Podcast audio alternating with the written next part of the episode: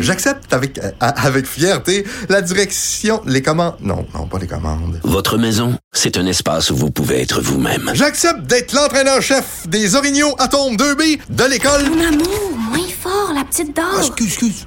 Tu parles à qui? Elle mérite d'être bien protégée. Et vous méritez d'être bien accompagné. Trouvez la protection la mieux adaptée à votre maison avec Desjardins Assurance et obtenez une soumission en quelques clics sur desjardins.com.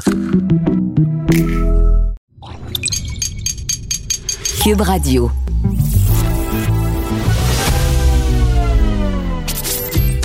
Caroline Saint-Hilaire. Caroline Saint-Hilaire. Une animatrice pas comme les autres. Cube Radio. Bon lundi, bon 7 juin. Alors oui, Caroline Saint-Hilaire, euh, dans vos oreilles aujourd'hui, parce que euh, notre bonne amie Geneviève Peterson a de quoi célébrer aujourd'hui. Hier, c'était le Gala Cinéma Québec. Et euh, ben, le livre, le film inspiré de La déesse des mouches à feu de Geneviève a été un grand gagnant hier soir. Alors j'ose imaginer que Geneviève a bien célébré et c'est plus que mérité. Alors je vais vous accompagner jusqu'à 15h30. On a une belle émission, encore une fois très, très chargé. Je sais pas pour vous, mais déjà ce matin, on sentait, je parlais avec Pierre Nantel, euh, vous étiez probablement encore couché, 6 heures du matin. Déjà, on sentait la chaleur et on nous, euh, on nous fait peur avec cette canicule qui s'en vient, qui est bien présente aujourd'hui et qui va l'être au cours des prochains jours.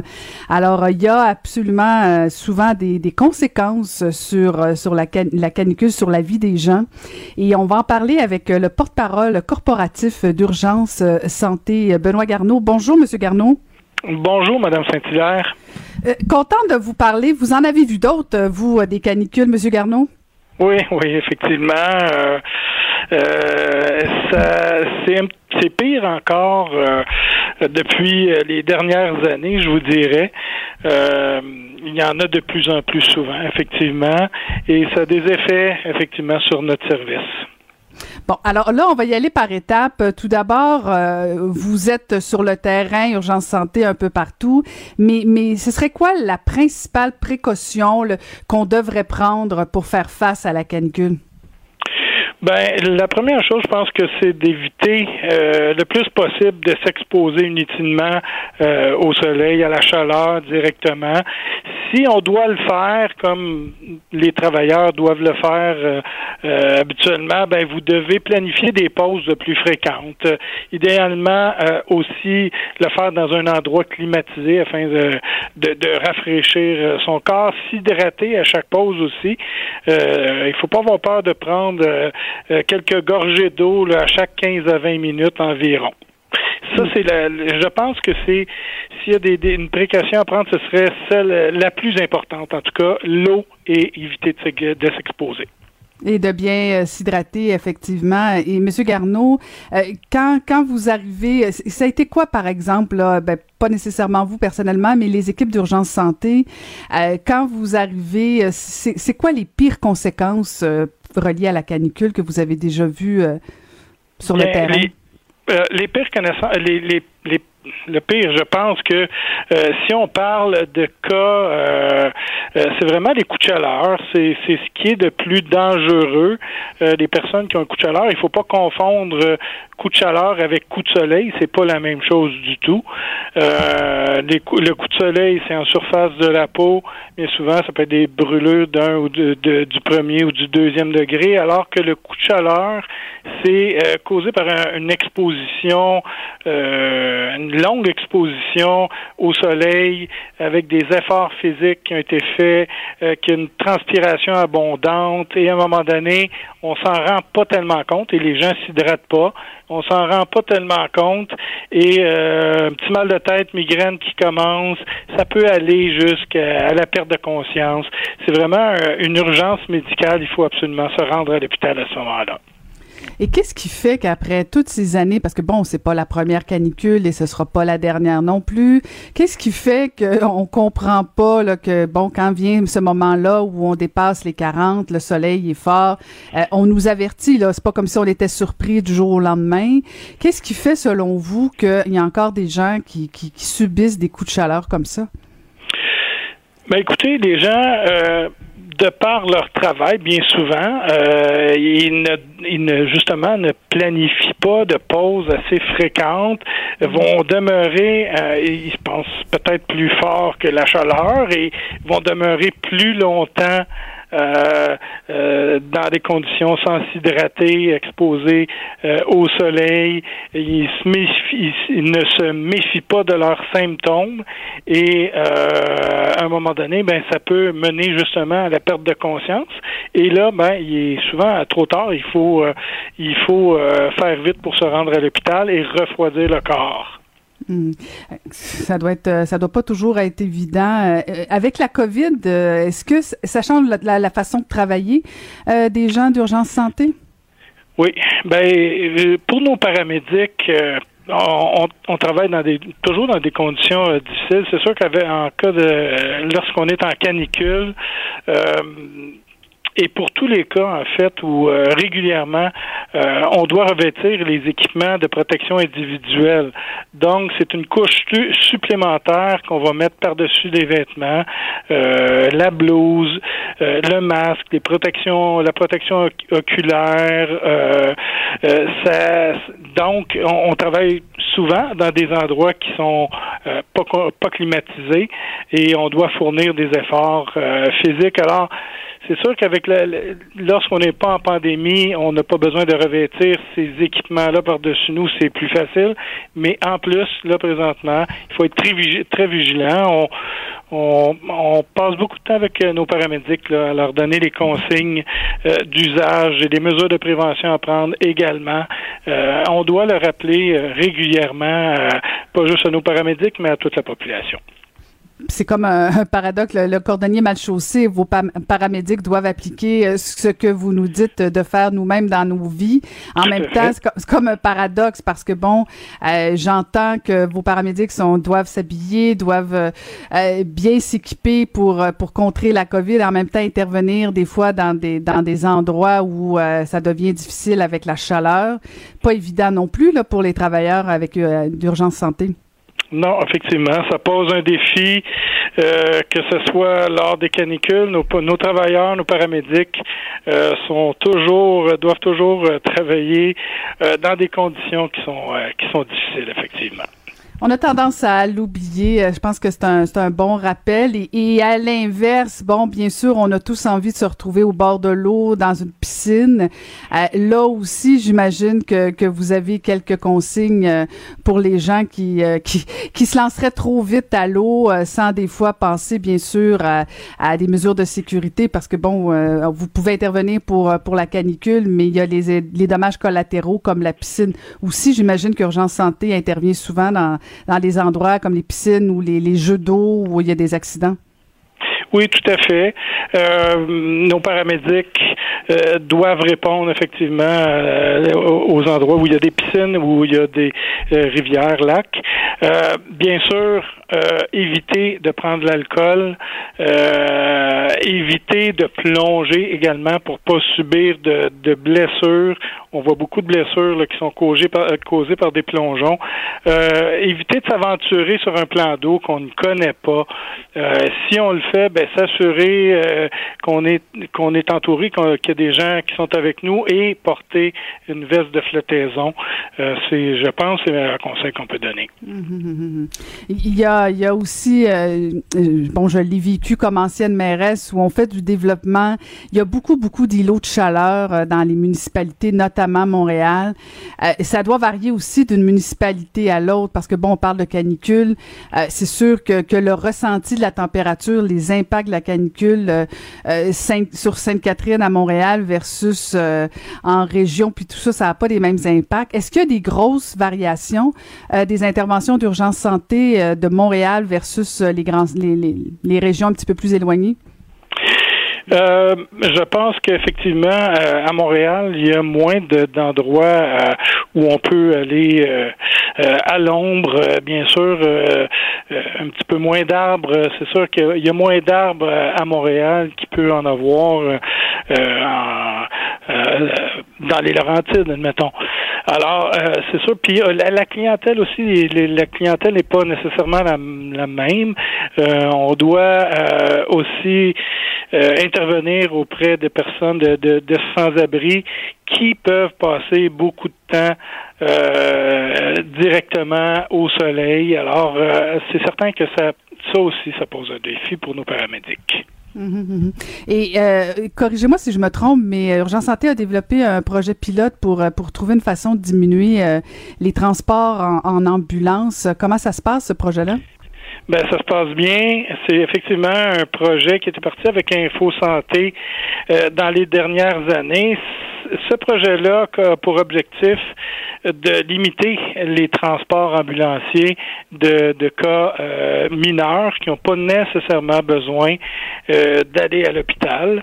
Euh, alors, je vous donne un exemple. Une personne appelle à Urgence Santé.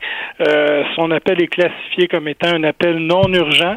il y a une infirmière qui est dans notre centrale qui va pouvoir appeler la personne, le patient, euh, pour s'informer de la situation, s'assurer qu'il y a euh, effectivement euh, rien d'urgent pour la personne et pouvoir transmettre des, des informations ou diriger une personne vers une clinique et mettre tout en œuvre dans, dans, le fond pour que la personne reçoive le bon service à la bonne place pour son état. Donc, il y a beaucoup, il y a beaucoup de gens qui utilisent euh, l'ambulance pour des, des, des, situations plus mineures. C'est encore un problème au Québec, ça? Oui, ben malheureusement, oui, c'est encore un problème au Québec.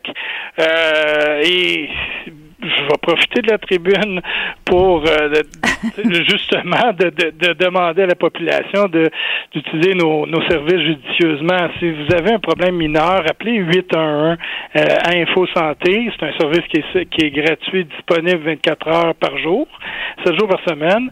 Euh, et euh, si vous avez un problème, si vous avez besoin d'informations ou un problème mineur, mais c'est certain que pour toute urgence, à ce moment-là, on compose un 911. Euh, quelques petits rappels de base pour la canicule, pour le 8 à 1 versus le 9 à 1. C'est toujours bon de, de se faire ces petits rappels. Merci beaucoup d'avoir pris le temps de nous parler, M. Garneau. Ça fait plaisir. C'était Benoît Garneau, porte-parole corporatif pour Urgence Santé. Caroline Saint-Hilaire, toujours la tête froide, même en période de canicule. Cube Radio. Oui, on va aller retrouver la juge à la retraite, Nicole Gibault. Bonjour, Nicole. Eh, bonjour, Caroline. Quel plaisir. Ben moi, partager, partager. Quand je lis l'actualité, puis je vois les criminels à gauche et à droite, j'ai toujours une petite pensée pour Nicole. Elle me demande toujours qu'est-ce qu'elle pense.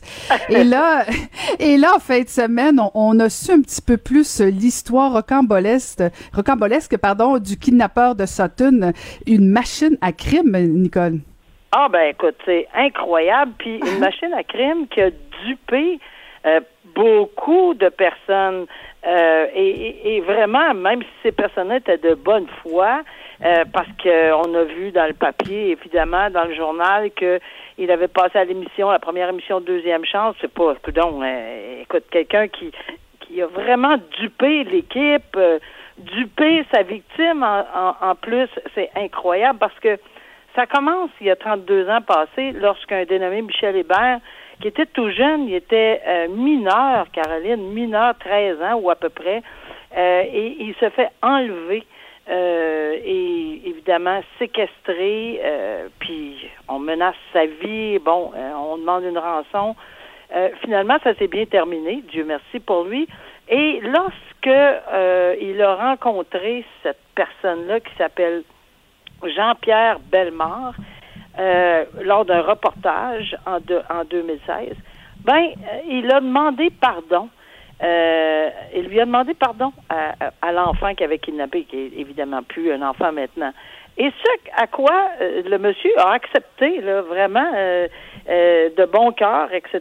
Donc, dans les circonstances, lorsqu'on voit ce qui est arrivé par la suite, parce qu'il a fait le même geste, en 2018 avec une jeune fille de 12 ans, Caroline, qui, qui l'a hmm. séquestrée, enlevée.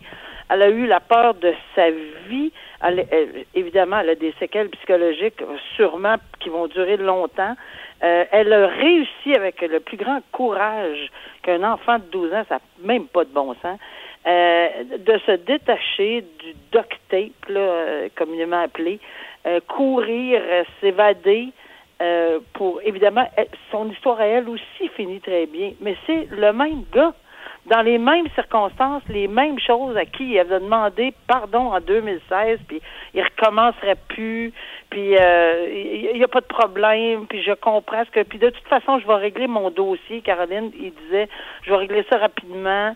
Ben oui, un procès par jury, alors qu'il se représente seul. Est-ce qu'on peut s'imaginer lorsque la jeune victime, ben plus jeune, jeune, là, mais lorsque cette victime-là, ben est encore quand, même relativement jeune, euh, a témoigné, ben, il faut prendre des mesures comme juge, là, il faut faire très, très, très attention, attention puis les encadrer, parce que le- le- la personne se représente lui-même, donc évidemment, il y a des on, on prend des mesures absolument euh, nécessaires pour protéger là, des interrogatoires et contre-interrogatoires. Mais il faut qu'elle raconte encore toute cette histoire traumatisante. Elle revit tout ça.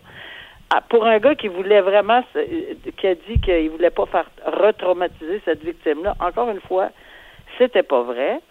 Et là, en trois heures, parce qu'en plus, il est allé devant le jury.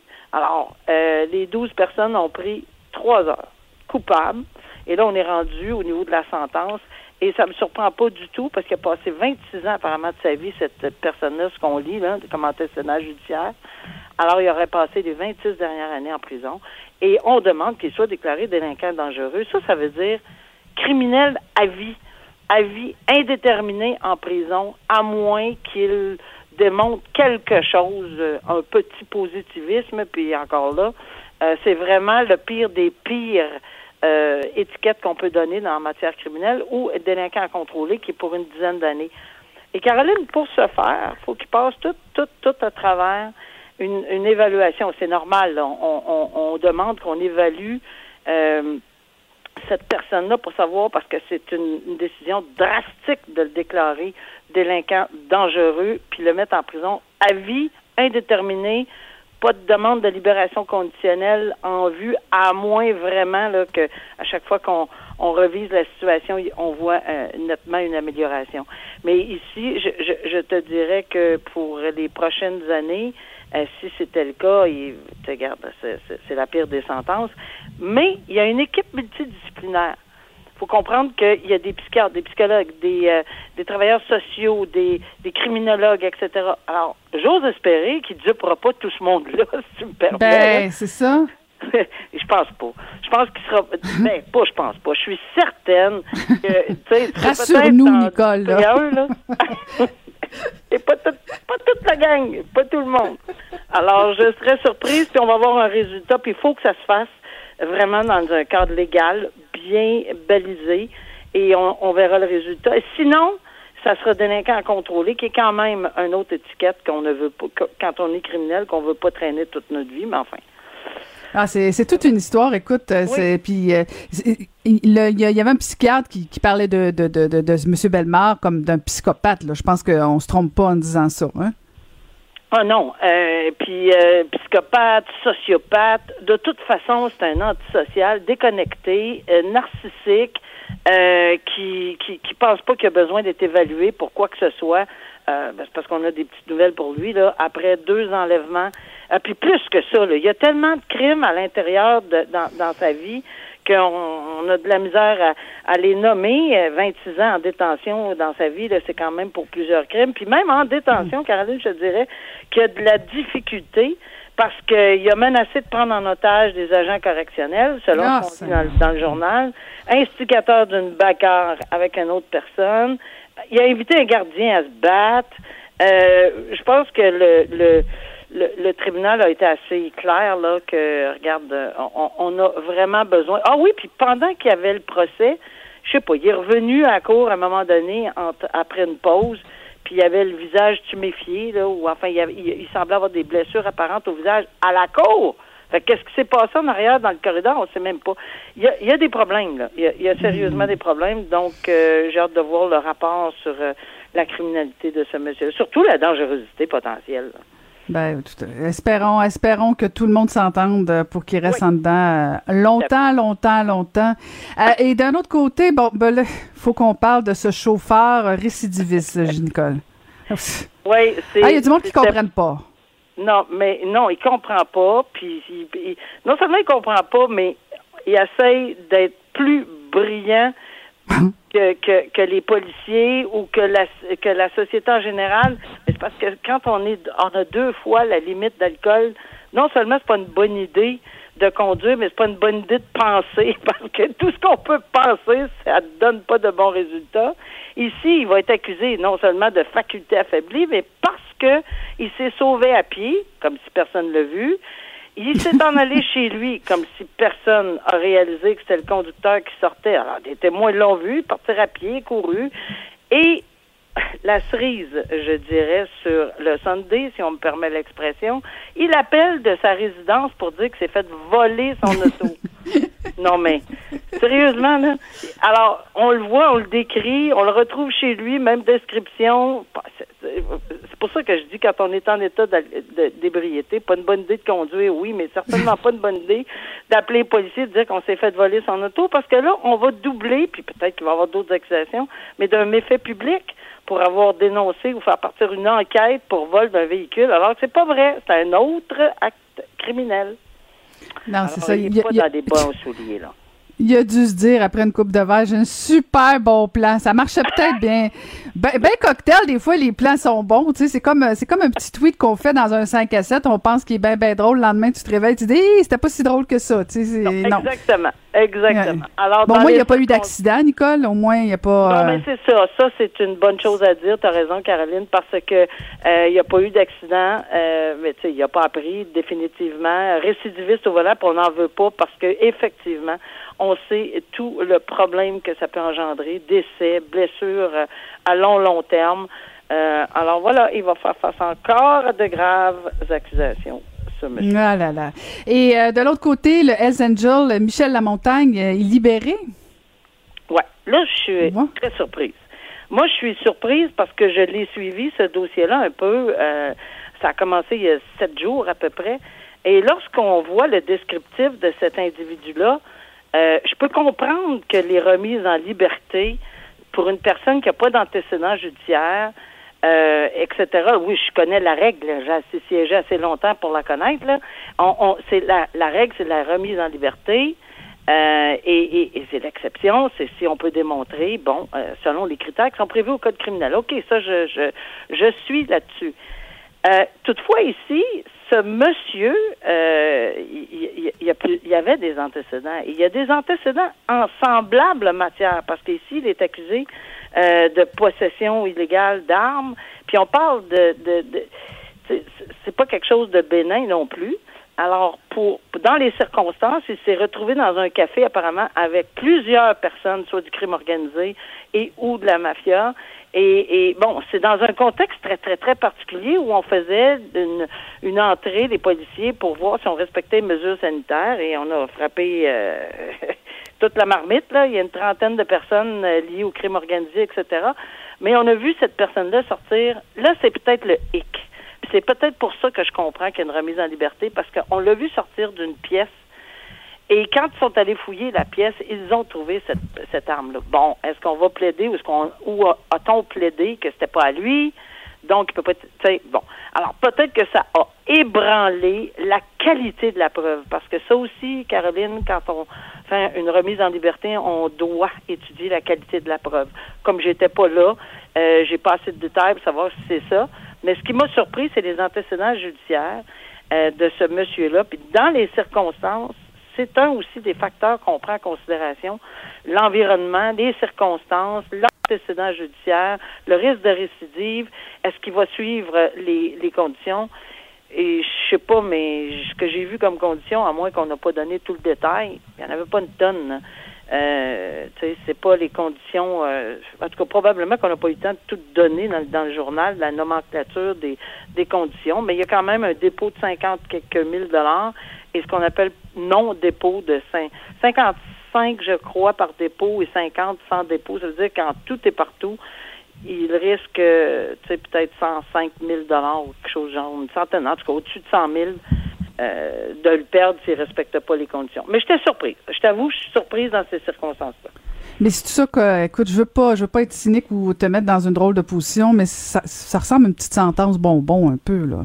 Oui, mais là, on est strictement à la remise en liberté. Là, il n'est pas trouvé coupable. Il y a toujours la présomption d'innocence en, en- et, et- et il fait face à des accusations. Alors, c'est sûr que c'est moins, entre guillemets, inquiétant parce qu'on verra par la suite, puis on verra suite à ses antécédents judiciaires où il a déjà fait de la détention, si je ne m'abuse, si il est trouvé coupable. Là, c'est un autre paire de manches, c'est un autre genre de veux. Mais là, on est au tout, tout, tout, tout début. Les accusations sont très, très fraîches. En attendant de passer à son procès, on a décidé de le remettre en liberté. Mais comme je dis, c'est peut-être strictement le fil conducteur de la preuve. Euh, Est-ce qu'on sentait que la preuve était assez forte euh, ou ça pouvait appartenir à n'importe qui du- de, de la trentaine de personnes dans le restaurant, là, tu sais? Alors, c'est peut-être ça le hic. On ne sait pas. C'est pour ça qu'on te parle, Nicole. Ça prend des nuances des fois plutôt que tout de suite. Moi, je passe vite au pilori. Merci beaucoup, Nicole. Toujours un plaisir de te parler. Merci, Caroline. Bonne À la journée. Au prochaine. revoir. Merci, c'était vraiment délicieux. Hey, vous reviendrez, là. Ah oui, vraiment, bye. vraiment bon. Merci. Faites attention à Ah oui. Ouais. OK, salut, à la prochaine. Votre auto, c'est un espace où vous pouvez être vous-même. Hey, c'était pas mangeable comme repas. Elle mérite d'être bien protégée et vous méritez d'être bien accompagnée. Trouvez la protection la mieux adaptée à votre auto avec Desjardins Assurance et obtenez une soumission en quelques clics sur desjardins.com.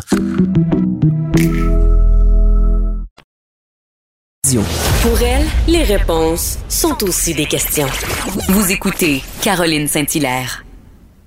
Une éducatrice spécialisée propose au premier ministre Legault et au ministre Robert de venir faire un tour dans une école en pleine canicule pour bien comprendre l'ampleur du problème. On va aller retrouver euh, justement cette éducatrice spécialisée, Véronique Bon. Bonjour, Madame Bon. Bonjour. En fait, euh, pour le bénéfice, c'est par souci de transparence. C'est pas votre vrai nom. Euh, vous avez demandé l'anonymat parce que bon, euh, vous êtes inquiète probablement des, préjudices que votre sortie pourrait pourrait vous causer. Pourquoi avoir eu envie, Madame Bond, d'interpeller comme ça le Premier ministre du Québec et Monsieur Robert, le ministre de l'Éducation, en ce temps de canicule? Honnêtement, c'est un peu un cri du cœur euh, parce qu'on se sent beaucoup délaissé, euh, le milieu de l'éducation, au niveau des décisions qui sont prises souvent très et trop euh, tardivement.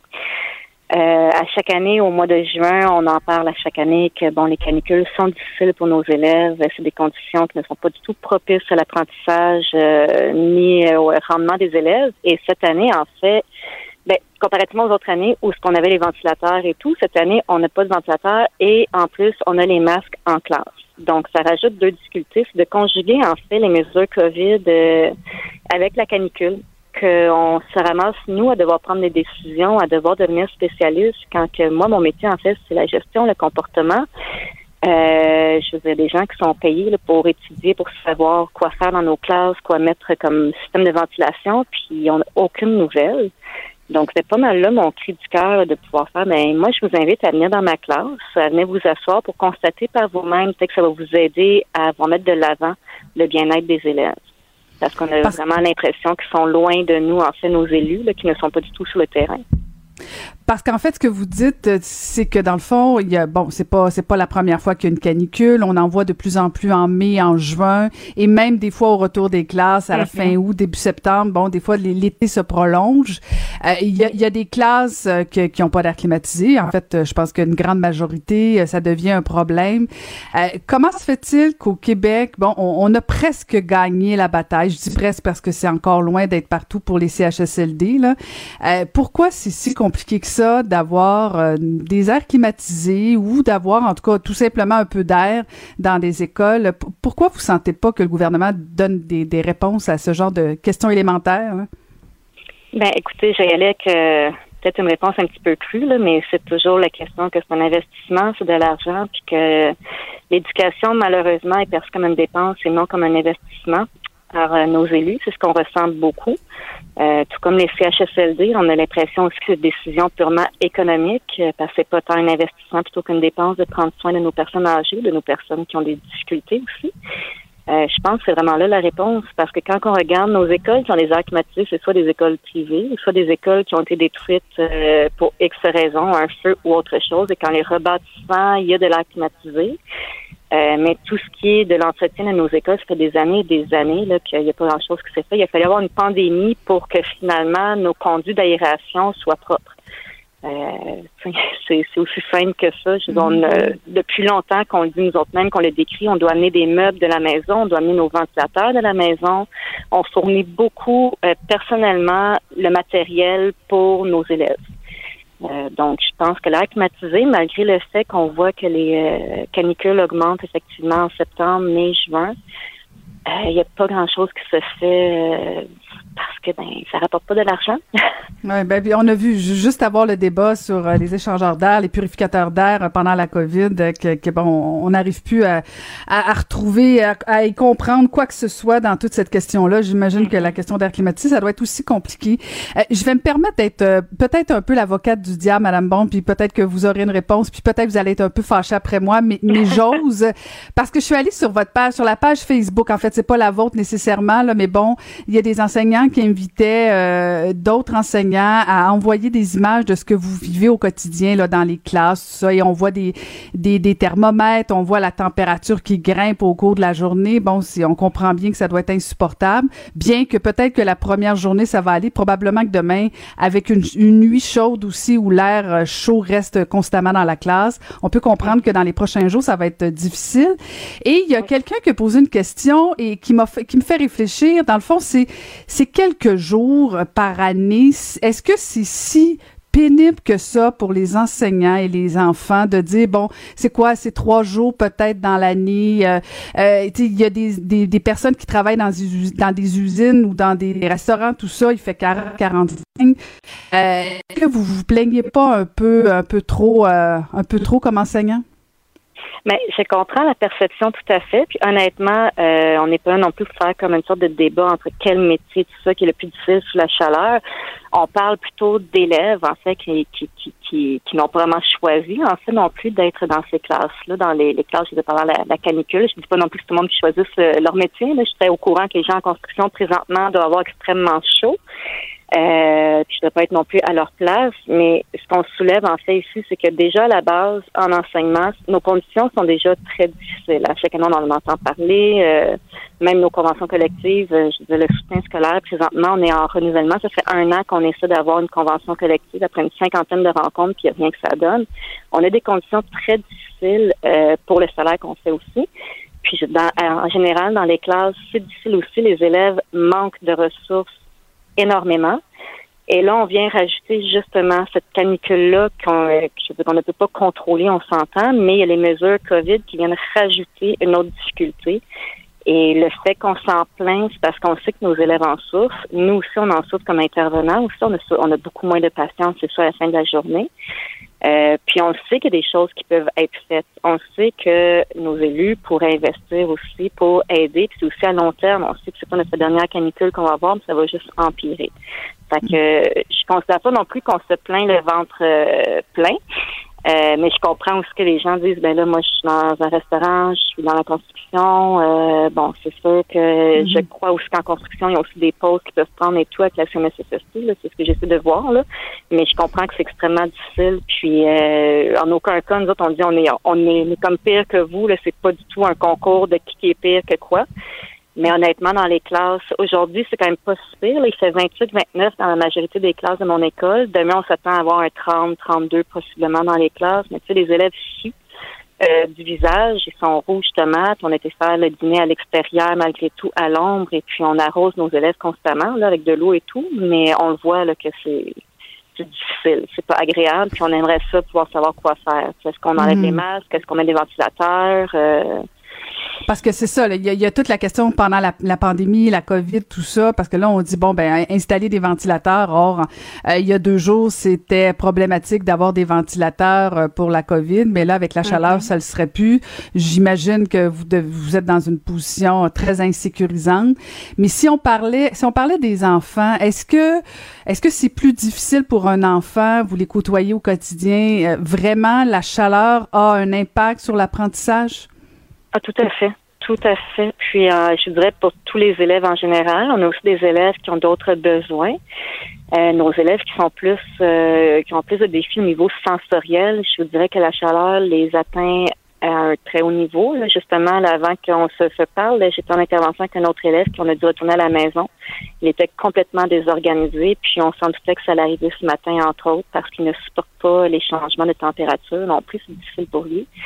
Puis la semaine dernière aussi, vendredi, a fait chaud. Il y a un élève qu'on a dû renvoyer à la maison aussi pour des comportements. Il a- s'est complètement désorganisé et il l'a nommé lui-même. Je manque d'air, je vais aller dehors parce que plus d'air, il va dehors. C'est non, c'est encore trop chaud. Donc, euh, les élèves en général, on le voit, ils sont, euh, ils ont la tête écrasée sur leur pupitre, ils ont chaud, on a besoin de se concentrer. Même nous, comme adultes, quand il fait chaud, on est comme moins patient aussi. On va faire moins de d'efforts peut-être mental. On va juste avoir hâte que la journée se termine. Mais là, c'est à des enfants là, que, que ça arrive, qui sont dire, sont en position euh, académique, qui doivent apprendre, qui doivent se fournir, qui doivent performer dans la journée. Euh, on leur en demande beaucoup, je trouve, quand il fait des chaleurs comme ça, puis qu'on n'a pas le droit de ventilateur ni de masque, on en rajoute vraiment beaucoup. Est-ce qu'on aurait dû fermer les écoles tout simplement? hein? Ben, je trouve que c'est une mesure extrême de fermer les écoles, mais en même temps, je me demande aussi, ben, s'il n'y a pas d'autres mesures qui sont prises. Je vois qu'il y a des commissions scolaires qui ont décidé de fermer les écoles. Euh, je, bon, je vous avoue que j'étais surprise quand j'ai entendu parler que les écoles fermaient, mais en même temps, ça vient aussi euh, consolider le fait que euh, on est quand même pas fou, qu'on trouve que c'est trop la chaleur, mais ne serait-ce là, j'ai vu que la commission scolaire Saint-Hyacinthe a envoyé un, euh, un, un document en fait qui disait que le 7-8, les élèves pouvaient ne pas mettre leur masque. Je l'ai lu en diagonale vite tantôt. Je sais pas si c'est juste à l'extérieur ou dans l'école, mais je vois que plusieurs commissions scolaires prennent des décisions chacune de leur bord. Euh, donc, il y en a aussi qui permettent maintenant le ventilateur, d'autres qui ne le permettent toujours pas. Donc, il y a ça aussi qu'on ne sait pas trop sur quel pied lancer. Mais euh, c'est, c'est, je dirais pas que c'est une situation extrême présentement dans nos écoles, mais demain, ça risque d'être effectivement très désagréable. Puis on veut pas non plus que nos élèves vivent des coups de chaleur. Ça c'est déjà arrivé dans d'autres écoles aujourd'hui puis la semaine dernière. Euh, donc, euh, Puis à un moment donné, euh, il faut, faut, que, faut, que les, il faut que les élèves aillent à l'école un peu, là, parce que euh, finalement, au, au bilan de cette année, ils seront pas allés souvent à l'école. Je comprends que c'est pas c'est pas évident de, de jongler avec tout ça. Moi, Madame Bond, si je bon, si je m'étais, si je m'appelais Monsieur Roberge ou Monsieur Legault, que Dieu m'en préserve, mais si j'aurais accepté votre votre défi, je serais allée dans une de vos classes, mais j'aurais aimé savoir qu'est-ce que vous euh, vous Qu'est-ce que vous proposeriez concrètement, Monsieur Roberge, même s'il débarquait demain matin dans la classe, constate comme vous que ça n'a pas de sens. Euh, on comprend bien que euh, c'est impossible de, de, de déployer des airs climatisés dans toutes les écoles euh, du jour au lendemain. Euh, euh, à la vitesse où on est capable d'oct- d'octroyer des contrats euh, au gouvernement du Québec, euh, je pense que les gens vont avoir le temps de finir leur secondaire avant que ça se passe. Euh, comment on peut rapidement de répondre à cette demande-là, à votre cri du cœur qui, qui est bien senti puis semble assez partagé par vos collègues, puis en même temps aussi pour le, mieux-être des enfants. Euh, comment comment on peut y répondre rapidement là, pour que les enfants soient bien à court terme? Euh, On comprend bien qu'à long terme, il y a, des investissements majeurs, mais à court terme, est-ce qu'il y a quelque chose qu'on pourrait faire de, de, de, concret? Ben, si on parle présentement avec la canicule, tout ça, à court terme, c'est sûr que je pense que de réévaluer la situation, il y a des décisions, il y a des mesures qui ont été décidées en septembre lorsque les élèves n'avaient pas encore de masque ou ce que la pandémie recommençait, je pense en deuxième vague, je sais plus que c'était plus haut. Là, présentement, on voit que c'est que les, les cas baissent euh, assez drastiquement, puis les élèves portent le masque en tout temps. Est-ce qu'on peut réévaluer la situation, prendre des décisions en fonction du bien-être des élèves aussi? Ça serait une première affaire. Puis en même temps, mais c'est sûr qu'on garde toujours euh, le premier mot qui est d'investir, d'investir, de mettre des professionnels sur la question. On peut faire des miracles, on peut trouver plein de solutions à plein de problèmes, mais on dirait que dans les écoles, ils sont toujours bloqués. Ils trouvent toujours que c'est compliqué, puis ça prend toujours des millions, puis des années, des années à trouver des solutions, tandis qu'on voit que dans d'autres pays, en un an, ils trouvent des solutions à tout pratiquement, euh, dont les problèmes de ventilation et les problèmes, il y a d'autres pays qui fait beaucoup plus chaud, là, puis ils arrivent justement à pouvoir fournir là, que ce soit plus frais dans les écoles. Euh, donc, à court terme, je pense de revoir la situation, de prendre ça sérieusement et de s'asseoir avec justement les professionnels, les scientifiques, de dire qu'est-ce qu'on peut faire en période de pandémie présentement pour que nos élèves aillent bien et le personnel scolaire aussi. Là. Euh, ça serait une première chose. Et puis, C'est sûr que mes deux chaises réservées à M. Robert et euh, M. Legault sont toujours vides dans ma classe, mais je les attends. On verra bien euh, si euh, ces messieurs répondra à votre cri du cœur, à votre appel. Alors, euh, vous nous tiendrez au courant. Merci beaucoup et bon courage pour les prochains jours, prochaines semaines, Madame Bond. Merci beaucoup. Merci beaucoup. Euh, C'était Véronique Bon, non fictif, bien sûr, pour garder l'anonymat, mais on a parlé avec une éducatrice spécialisée dans une école primaire. Protégez vos dépôts, c'est notre but. La SADC protège vos dépôts dans les institutions fédérales, comme les banques. L'AMF les protège dans les institutions provinciales, comme les caisses. Oh, quel arrêt! Découvrez ce qui est protégé à vos dépôts sont protégés.ca. Caroline Saint-Hilaire. Elle a des antennes partout dans les coulisses de la politique. Cube Radio. Et oui, on va jaser politique municipale avec euh, le nouveau candidat pour la mairie de Terrebonne, Mathieu Traversy. Bonjour Mathieu. Bonjour Caroline. Alors Mathieu, euh, par souci de transparence, on se connaît, on va pas faire semblant de faire du vous parce que je pense que ce, serait un peu faux entre toi et moi. Euh, bon, Mathieu, c'est confirmé, tu te lances à la mairie de Terrebonne. Alors la question à 100 dollars, pourquoi? Ben, écoutez, dans la ville de Terrebonne, depuis les dernières années, ce qu'on constate, c'est qu'il y a beaucoup de, comment je pourrais dire, de divergences. On a une administration municipale qui a misé beaucoup sur la confrontation et qui mise sur la division pour essayer donc euh, de faire passer certains changements ou pour du moins euh, faire avancer certains dossiers. Je pense que Terrebonne est mûr pour un nouveau leadership, euh, pour amener davantage de, de rassemblement et de concertation au niveau du milieu. Et c'est ce que les citoyens, les partenaires et euh, les travailleurs et les entrepreneurs m'ont euh, demandé au fil des derniers mois. Alors aujourd'hui, c'est avec beaucoup de- d'enthousiasme que j'ai annoncé que je me présentais à la mairie. Et, quels sont les, les, les, les enjeux, les préoccupations? Là, vous parlez, bon, de leadership renouvelé, euh, euh, un discours qu'on entend souvent, mais euh, c'est quoi, c'est quoi les problèmes qu'on a à Terrebonne? Ben, à part la des- corruption, ben, là, à part la corruption. Ah, mais là, la corruption, on- je pense qu'on a fait euh, déjà des bonnes actions pour essayer justement de la mettre derrière nous. On veut, on veut travailler à améliorer un peu euh, le sort municipal. Madame Saint-Hilaire, vous avez été, Caroline, pardon, vous avez été euh, euh, dans ce palier politique. Vous savez que des fois, dans un conseil de ville, il peut y avoir de la chicane, il peut y avoir de la divergence, il peut y avoir une diversité d'opinions, mais le rôle euh, d'une administration, c'est aussi d'être capable de composer avec l'ensemble de ces euh, options euh, différentes et l'ensemble de cette diversité politique. Moi, je pense que euh, on est tanné de, de rester dans de la politique traditionnelle ou euh, au-delà d'un parti point de salut. En politique municipale, lorsque des citoyens ont choisi un élu, il faut travailler avec eux, il faut les faire euh, avec nous aux décisions. Alors, au niveau de la gouvernance, je pense qu'on peut faire mieux. Je pense qu'évidemment, au niveau de l'environnement, ce que les gens me disent sur le terrain, c'est qu'on aimerait beaucoup voir cet enjeu prendre plus d'importance au niveau euh, de, la, de la politique municipale. Lorsque j'ai été euh, député à l'Assemblée nationale, on m'avait dit euh, à plusieurs moments que pour changer le global, on pouvait commencer local. Et au niveau de la politique municipale, c'est un excellent moyen pour euh, changer la vie des citoyens, permettre euh, davantage de canopées sur un territoire, euh, développer de façon différente, améliorer le transport en commun. Donc, euh, contrairement à Québec, on est beaucoup dans l'opérationnalisation et la création de, euh, de certains projets et de certaines politiques. Alors, je pense que ça peut influencer la vie du citoyen. Ça me motive beaucoup à revenir en politique.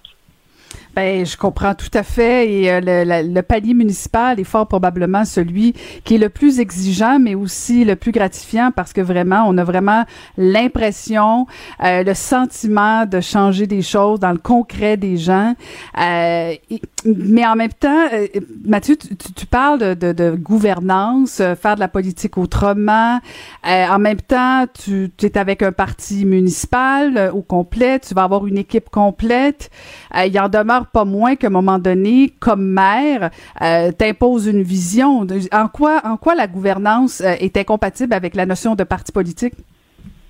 Ben, moi, je, pense qu'un parti politique, ça a, ça sa pertinence. Dans le cadre d'une élection, il peut y avoir des gens qui se regroupent, qui partagent des valeurs, des idéaux, des convictions qui sont euh, similaires, puis qui veulent essayer de pousser vers un projet politique. Ça, là-dessus, j'en suis.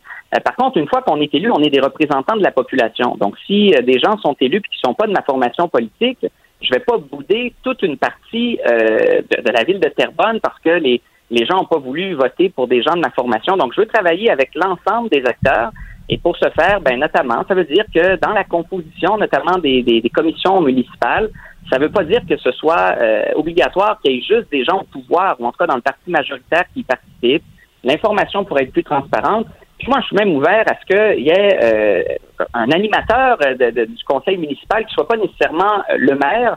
Donc, je serais ouvert à essayer de demander euh, certaines améliorations au niveau du gouvernement du Québec pour qu'on puisse avoir un, un élu choisi par ses pairs qui puisse défendre le droit des gens de l'opposition, des indépendants, du parti au pouvoir, puis de permettre une plus grande fluidité au niveau des échanges politiques. Mon but derrière tout ça, c'est d'intéresser les gens à la politique municipale, puis de montrer le bon côté, parce que malheureusement, il y a à peine, en tout cas à Terrebonne, 40% des gens en moyenne qui vont voter. On voudrait améliorer ce score dans les prochaines années. Un, gros défi. Est-ce que j'entends euh, la volonté euh, de, vouloir être plus transparent? Est-ce que c'est un blâme envers le maire actuel, Marc-André Plante, euh, qui, qui, de toute évidence, a de la misère à fonctionner avec son conseil de ville, avec les employés de la ville? Est-ce que c'est un peu la motivation de faire différemment du maire actuel? Mais c'est certain que moi, je prêche davantage pour une approche qui est en concertation avec les gens du milieu. Je pense que les mieux placés euh, pour savoir ce que Terrebonne a besoin, ça reste les Terrebonniens eux-mêmes, c'est nos partenaires, c'est nos groupes euh, d'affaires qui, euh, dans certains domaines, ont une expertise, ont une connaissance du terrain. Je veux que les gens soient pas surpris des projets qui se passent à proximité de chez eux. Je veux que les gens soient informés correctement, puis qu'il n'y ait pas de, comme c'est ça, de mauvaises surprises de la part des soins, qui soient au développement de notre municipalité plutôt qu'à être observateurs. Alors, c'est un défi que je me donne pour essayer de rendre la politique municipale plus accessible au cours des prochaines années. Est-ce que, est-ce que Marc-André Plante a annoncé qu'il, euh, allait euh, briguer euh, encore la mairie de Terrebonne ou s'il va prendre sa retraite? Oui. Non, non, non, je pense, je, pense qu'il est intéressé à continuer. Puis, bon, en même temps, c'est intéressant. Ça va nous permettre justement de faire un débat démocratique sur l'avenir de la ville de Terrebonne. On a des belles années qui nous attendent devant nous. D'ailleurs, en 2023, ce sera notre 350e anniversaire. Donc, euh, l'occasion justement là, de, faire le point sur où on en est rendu à la ville de Terrebonne et vers où on s'en va dans les prochaines années. Euh, alors, je pense que la campagne euh, de cet automne va être très intéressante. Fait que Mathieu, après dix ans de vie à l'Assemblée nationale, un saut en politique municipale, la, la politique, on s'en sort pas? Ben, écoutez, la politique, elle est dans tout. Elle est dans tout. Elle est comme du basilic. C'est bon dans tout. Alors là-dessus, j'ai voulu quand même prendre du recul. Euh, j'ai travaillé euh, pendant euh, quelques temps là, donc au niveau du municipal avant de prendre une décision comme consultant politique parce que je voulais vraiment voir, Caroline, c'était quoi la particularité de ce palier politique? Je sais que vous avez été au fédéral, donc il y a, y a, des distinctions entre le provincial, le fédéral, le municipal. Je voulais donc savoir un peu plus dans quoi je voulais m'embarquer. Et sur une note plus personnelle, je m'étais promis de finir mes études avant de retourner mm-hmm. en politique et j'ai complété donc mon, mon baccalauréat cette année. Donc, en tant que nouveau bachelier, j'ai le monde qui m'appartient. Je suis prêt à des nouveaux défis et j'ai choisi celui de Mouvement Terrebonne pour essayer d'emmener notre ville dans une autre direction pour les prochaines années. Fait que c'est le monde de Terrebonne qui attend Mathieu Traversy. Euh, il y a ton ancienne collègue euh, Catherine Fournier aussi qui euh, qui brigue qui, qui vise la mairie de Longueuil. Est-ce que vous vous êtes parlé tous les deux? Non, on s'est pas parlé, mais écoute, on, s'observe euh, mutuellement, on regarde euh, l'actualité. Je vois, moi, moi, ce que je vois, c'est qu'il y a beaucoup de jeunes qui se lancent en politique municipale, donc il y a comme une volonté d'emmener une nouvelle génération d'élus peut-être dans les conseils municipaux. Quand je parle d'une nouvelle génération, c'est sûr que c'est des plus jeunes, mais c'est aussi des gens avec l'expérience, mais qui ont jamais fait de, de, politique municipale. Donc, on parle mm-hmm. euh, de gens de tout horizon, de tout, de toute profession. Et finalement, ce que je pense, c'est que les gens veulent des, des gens de proximité et rafraîchir un peu leur conseil de ville. C'est ce qu'on, je pense, qu'on sent, en tout cas pour la prochaine élection mhm. municipale qui est en train d'arriver. Et, ce qui est intéressant, c'est que moi, je me souviens euh, dans, dans une autre vie où on regardait ce qui se passait au, dans le palier, sur le palier municipal. Bon, c'était beaucoup les libéraux qui occupaient cet espace-là. Euh, il n'y avait pas de péquistes, il n'y avait pas de souverainistes. Là, il y a quelque chose qui est en train de changer. Euh, Mathieu Traversy est toujours toujours indépendantiste. Est-ce que est-ce que la question nationale a, a, une importance sur sur le niveau municipal? Ben, ça prend de la diversité. Moi, moi, j'ai toujours mes convictions. Écoute, j'ai pas, euh, Caroline, changé d'idée sur certains enjeux. Sauf que dans mon équipe, il y a des gens qui pensent pas nécessairement comme moi. Puis c'est l'addition d'un ensemble de, de, gens qui forment euh, un, regroupement politique capable de représenter l'entièreté de la diversité euh, d'opinion d'une municipalité. Donc, je pense que là-dessus, je, je, vais être au diapason de la population de Terrebonne pour le rendez-vous électoral de novembre prochain. c'est certain, par contre, que ce qui est intéressant, c'est que j'ai vu que dans d'autres pays, le municipal, c'est souvent un tremplin pour aller au provincial ou pour aller dans un autre mhm. allié euh, politique. Là, aujourd'hui, euh, les gens reviennent vers les villes. Peut-être qu'on se rend compte qu'il y a beaucoup plus de pouvoir, ou en tout cas beaucoup plus de moyens d'influencer, d'améliorer le sort euh, de la qualité de vie de nos citoyens au niveau local qu'on en a parfois au niveau national. Et les relations avec M. Fitzgibbon, euh, parce que bon, euh, se, se faire battre euh, dans une élection électorale, on a toujours un deuil à vivre, mais d'imaginer demain matin travailler avec quelqu'un comme M. Fitzgibbon, est-ce que est-ce que c'est quelque chose qui dérange ou euh, tu as tourné la page? Absolument pas. On a fait une super belle transition avec le bureau de comté lorsque M. Fitzgibbon a gagné. Par la suite, j'ai travaillé comme analyste politique. J'ai pu parler avec des gens de toutes les partis euh, politiques confondues, que ce soit fédéral, municipal, provincial. Et euh, je sais que M. Fitzgibbon a à cœur les intérêts économiques euh, de Terrebonne, du Québec aussi en général. Donc, ça va me faire plaisir de travailler avec lui. Euh, vous savez, dans une municipalité, le but, c'est de faire avancer des projets. Si la population réussit à avoir euh, ce en quoi elle croit, ben, je vais être le premier à, applaudir et à, souligner les bons coups, euh, peu importe les gouvernements, peu importe les partis politiques là, qui seront nous aider pour y parvenir. Ben bonne campagne électorale, c'est long jusqu'au mois de novembre, alors euh, bonne campagne, bon porte-à-porte.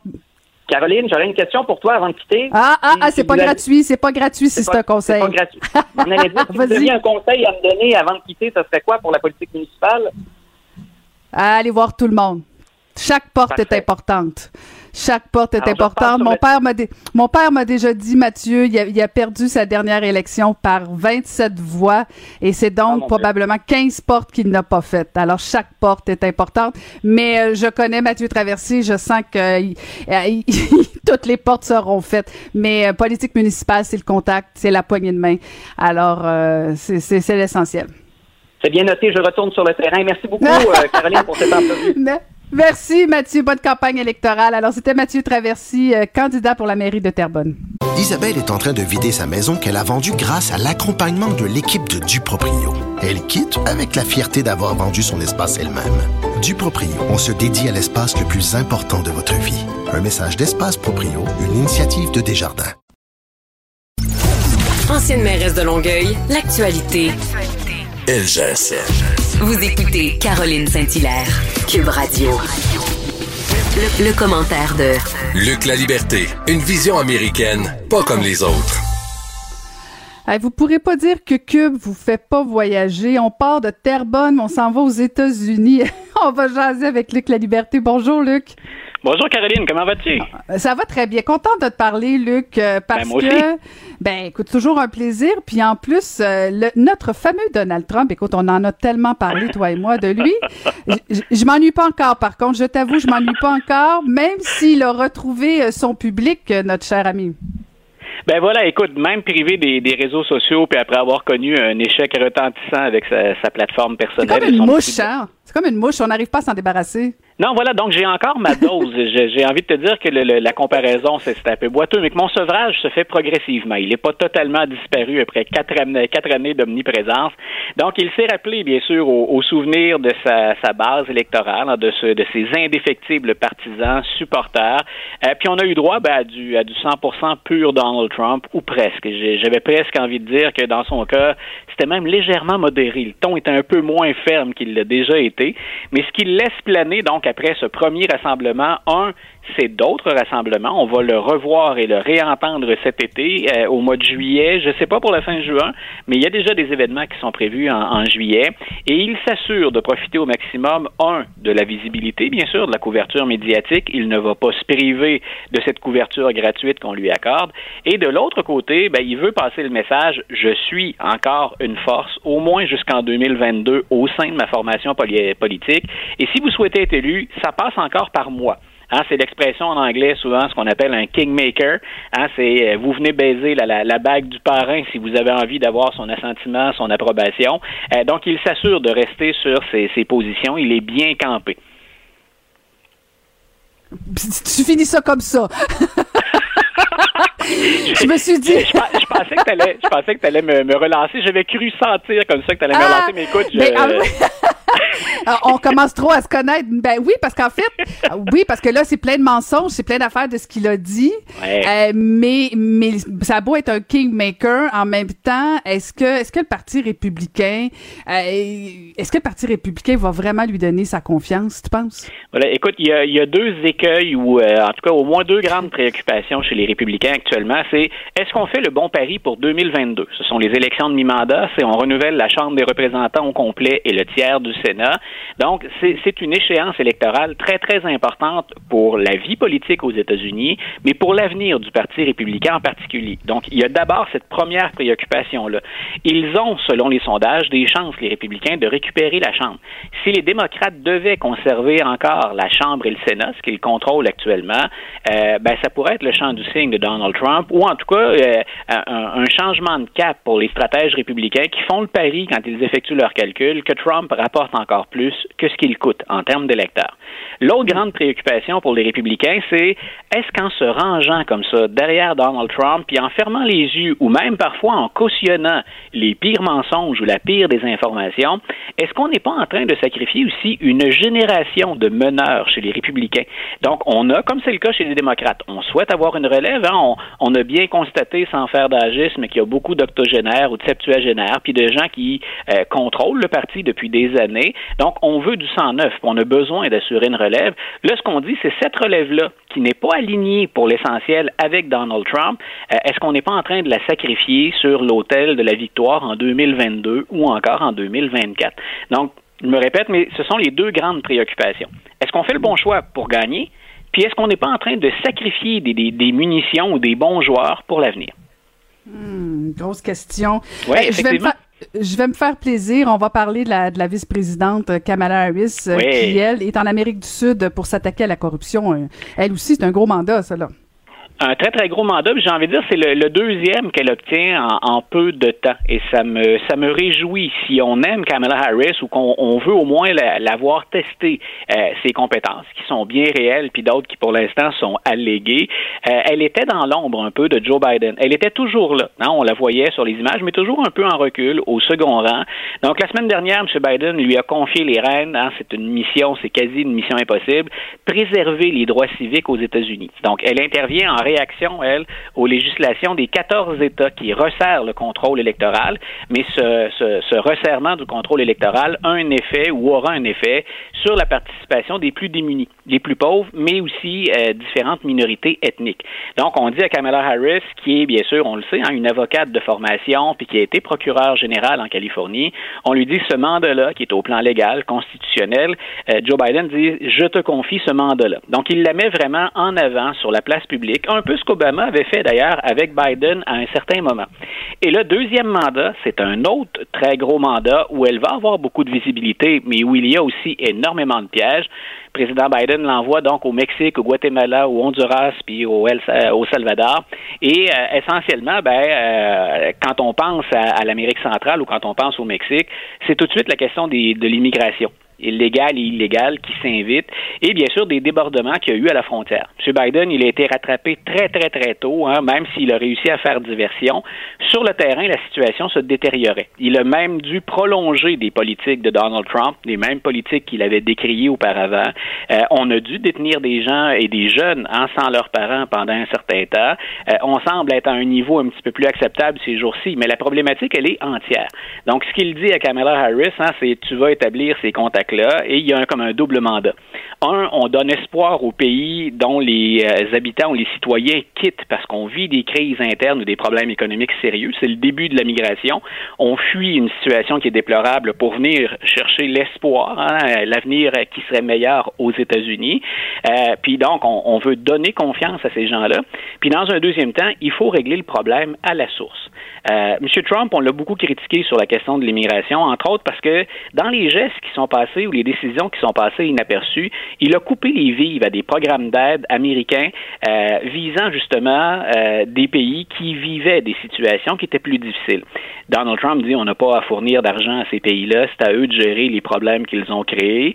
Euh, la logique de l'administration précédente, celle d'Obama, c'est si on intervient à la source, à la base, sur le terrain, c'est des gens qu'on ne retrouvera pas hein, aux portes des États-Unis donc, M. Biden revient à des politiques qui avaient cours sous l'administration Obama et on demande à Mme euh, Harris d'aller attacher les fils. Donc, il y a à la fois euh, pour Mme Harris une occasion euh, unique de se démarquer de montrer que les qualités qu'on lui accorde depuis longtemps, elle les a, puis qu'elle est capable de les exercer une fois qu'on arrive presque au sommet de la pyramide. De l'autre, il y a des enjeux très, très pratiques sur le terrain pour lesquels on espère des, des solutions, ou en tout cas une amélioration sensible dans un délai qui serait pas trop long. Et en même temps, euh, corrige-moi si je me trompe, mais oui, c'est une belle occasion pour elle de montrer son talent.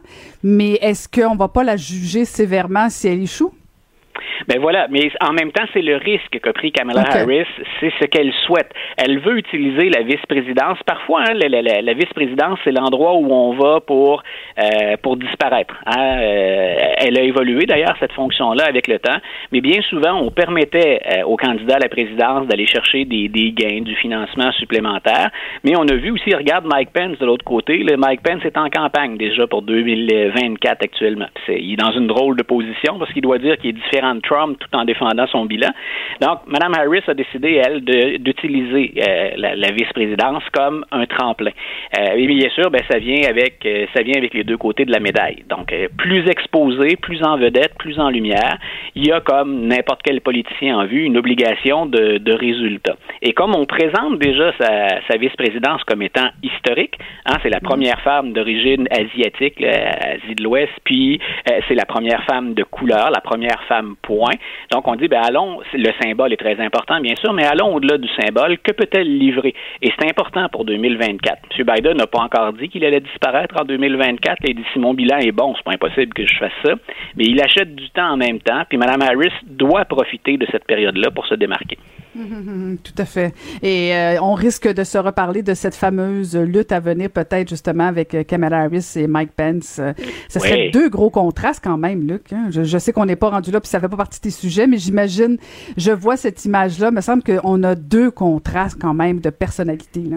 Tout à fait. Puis écoute, tu sais, je, parlais de l'échéance 2022 tout à l'heure. Moi, j'ai bien hâte de voir après 2022. Je, je, pense que Mme Harris va être sur les rangs pour les démocrates. Là. Elle va être très difficile à éviter ou à contourner, à moins d'un échec majeur. De mm-hmm. l'autre côté, c'est tellement flou le paysage. Tant qu'il y a l'ombre, l'ombre de Donald Trump qui plane, c'est très difficile pour d'autres candidats qui ont de la valeur de se démarquer ou de se manifester tout de suite. Donc, Mike Pence en profite. Hein, il prend la température de l'eau. Lui aussi, en fin de semaine, pour la deuxième fois depuis son départ de la Maison-Blanche, euh, s'adressait à une foule. Il passe le message, puis il dit hein, ce qu'on a fait pendant quatre ans, c'était bon, mais je me sépare du président Trump à partir du 6 janvier. Quand il y a eu l'assaut sur le Capitole, lui continue quelque part de défendre ça, ou en tout cas, euh, il, ne renie pas tout ça, cet héritage-là, alors que moi, je dis que c'est condamnable. Euh, en même temps, M. Pence, il faut se rappeler, hein, on scandait son nom en disant qu'on voulait le pendre le 6 janvier, donc il, il était comme dans... C'est un écueil pour lui, il peut quand même pas s'associer à ça. Mais si les républicains n'ont que Mike Pence à offrir, je pense qu'on est vraiment dans l'eau chaude. Mike Pence, il est rusé, c'est un politicien d'expérience, mais c'est pas celui qui va aller chercher, qui va faire pencher les indépendants ou encore les démocrates un peu plus déçus ou mous. C'est pas vers Mike Pence qu'on va se tourner. Donc, il faut d'autres joueurs. Mais c'est très difficile présentement pour un autre républicain de sortir la ben tête en disant euh, déjà, moi, je vise 2024. Non, non, c'est ça. Il faut que M. Trump se tasse avant tout ça. Et, là, tu, nous, tu nous fais partir en voyage, Luc? Il y en a qui sont plus chanceux que toi puis moi, hein, je pense. Voilà, t'évoquais ça avec les auditeurs en disant, écoutez, on vous, on vous promène de terre bonne, on, s'en va vers les États-Unis. On finit ça dans l'espace, écoute. Ben écoute, voilà, c'est, j'allais dire, on s'envoie en l'air, mais quel jeu de mots déplaçant en fin de journée. Donc, euh, on a euh, Jeff Bezos qui euh, va profiter de sa, sa propre création, de sa compagnie Blue Origin pour aller dans l'espace. Et c'est très intéressant d'observer ça. Au-delà d'une distraction que seuls les, les, les, les super riches peuvent se permettre, il y a vraiment une compétition dans ce niveau-là. Et, et il y a des, des, choses au plan personnel, mais il y a des, euh, des, intérêts pour leur propre compagnie, puis en même temps des liens possibles éventuellement avec le gouvernement américain. Donc, pour nos auditeurs, hein, on, on, on, se rappelle peut-être d'Elon Musk puis de SpaceX, hein, qui, est, qui est sa création, qui est sa compagnie. Euh, il y a Charles Branson avec Virgin Galactic, qui lui en est déjà à sa troisième, euh, à un troisième lancement le habité. Donc, et là, Jeff Bezos, ben, qui accuse un peu de retard en termes d'attention, de couverture, puis de, de développement ben, va utiliser Blue Origin. Et M. Bezos, tout comme Branson ou Elon Musk, disent, hein, c'était notre rêve de petit gosse. On est en train de matérialiser ce, rêve-là. Au-delà de ça, il y a des enjeux énormes. Il y a la réussite possible, hein, la démonstration qu'il y a un, marché en développement de ce côté-là, mais on vise beaucoup plus que, de faire se déplacer dans l'espace euh, les, multimillionnaires ou les milliardaires de la planète. Ce qu'on souhaite, c'est être, développer des partenariats avec le gouvernement américain. Puis là, on imagine hein, la taille des, des, des contrats. Pensons entre autres tout simplement aux satellites qu'on pourrait aller déposer à la place du gouvernement américain. Ce serait une forme de, de privatisation qui est déjà commencée d'ailleurs de, de, la NASA. Donc Jeff Bezos ben, montre qu'il euh, qu'il est, qu'il est bel et bien en selle, qu'il est bel et bien dans la course. Puis le, le vol va se faire quelques jours après qu'il ait quitté hein, la, la, la, présidence d'Amazon. Euh, ben il quitte pour euh, il quitte pour l'espace. Mais je répète, les, les enjeux sont drôlement intéressants. Ça peut avoir l'air d'un divertissement ou d'un jouet entre les mains de, de, des, des individus les plus riches. Il y a beaucoup en jeu derrière ça. Et moi, j'ai bien hâte de voir comment un gouvernement comme le gouvernement américain peut gérer cette transition, puis qu'est-ce qu'on va confier comme responsabilité, mais aussi comme contrôle euh, aux milliardaires à qui on confiera l'organisation de certaines de nos missions. Ben c'est ça. Ben, en fait, c'est ça la question. C'est, c'est, c'est que là, ça devient vraiment juste des milliardaires qui gèrent tout ça. Là, je veux dire, Voilà. tu, tu, tu parles de euh, qu'il peut y avoir des avantages, mais moi, je, je, je n'y voyais que justement euh, un petit jouet pour ces milliardaires là. Et on a comme l'impression, euh, nous, le petit peuple, d'être vraiment déconnecté de ce qui se passe. Là. Oui, et ça rend le, le, le puis là, on, on, le fait là, dans, dans, différents gouvernements, dans les, les, pays industrialisés, dans le monde occidental. On a vu un, un, effort pendant un certain temps le vers une privatisation de certains services. Donc, un, on, on, le sait qu'un programme ou euh, une administration comme celle de la NASA, c'est excessivement coûteux. Euh, c'est difficilement rentable aussi quand on est en élection de dire, ben écoutez, voici la part de, de budget gargantuesque qu'on réserve pour la NASA, dont vous comprenez pas toujours le travail hein, ou la nécessité. Donc, on, on, déplace une partie du problème vers des, des, compagnies privées, mais on déplace aussi une partie du pouvoir et de la gestion. Et on le sait, c'est dans les détails bien souvent que ça, ça, se règle quand on parle de privatisation. Il y a du bon, il y a des économies à faire avec la privatisation. Euh, c'est pas toujours forcément mieux non plus. Ah, puis on va pas faire des expériences TikTok en plus, ça va être génial. Écoute, des heures de plaisir, toi. Merci beaucoup, Luc. Écoute, tu nous as fait voyager de Terrebonne aux États-Unis à l'espace. Merci beaucoup, Luc. Toujours un plaisir de te parler. Une bonne fin de journée, Caroline. Bye. À la prochaine. Caroline Saint-Hilaire, toujours la tête froide, même en période de canicule. Cube Radio. Vous pouvez lire sa chronique aujourd'hui euh, dans le Journal de Montréal, Journal de Québec. Madeleine Pilote-Côté. Bonjour, Madeleine. Bonjour Caroline. Alors aujourd'hui, euh, tu, tu, tu, tu, nous fais tu nous fais choquer un peu parce que tu nous parles de cette campagne de sensibilisation au sexting. Ça passe pas selon toi? Ben peut-être que je choque mes lecteurs et lectrices, mais moi j'ai été vraiment choquée euh, en voyant cette campagne de sensibilisation là qui a été faite par le service de police de la ville de Québec. En fait, c'est une campagne qui s'appelle Snap toi pas. Donc Snap qui fait référence à Snapchat, qui est une application sur laquelle on peut envoyer euh, des, des, photos, des vidéos, une application qui est quand même là beaucoup utilisée par les jeunes du secondaire. Et cette campagne vi, campagne-là de sensibilisation vise principalement les jeunes du secondaire. Euh, c'est quoi le sexting? Ben, en fait, c'est simple, c'est d'envoyer des photos ou des vidéos ou des messages, ben, en fait, des, surtout des vidéos et des euh, photos de euh, soi, euh, mais à caractère sexuellement explicite. Donc, euh, des photos de ses parties ou encore de, de sa silhouette.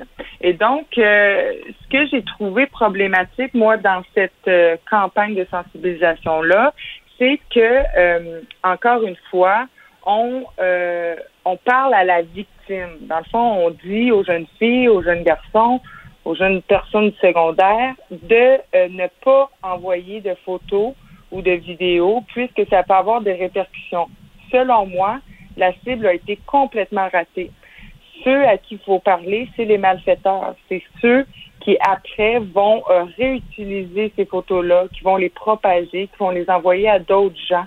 Moi, que de blâmer euh, les, futures victimes, que de leur dire de ne pas faire ça, je trouve que c'est d'être complètement à côté de la plaque parce que le sexting, envoyer des photos ou des vidéos à caractère sexuellement explicite, euh, ben, ça va pas se terminer de sitôt, là, dans le sens où c'est quelque chose qu'il faut, faut comprendre peut-être pour les générations un peu plus euh, âgées, là, qui sont pas au secondaire ou c'est pas des, des millénarios. Il faut comprendre que c'est très euh, répandu comme pratique et que euh, c'est pas en disant aux jeunes d'arrêter de le faire qu'ils vont nécessairement arrêter de le faire. C'est pourquoi je pense que c'est vraiment important de miser à la bonne place et de miser euh, pour éduquer les, les cyberprédateurs. Hein?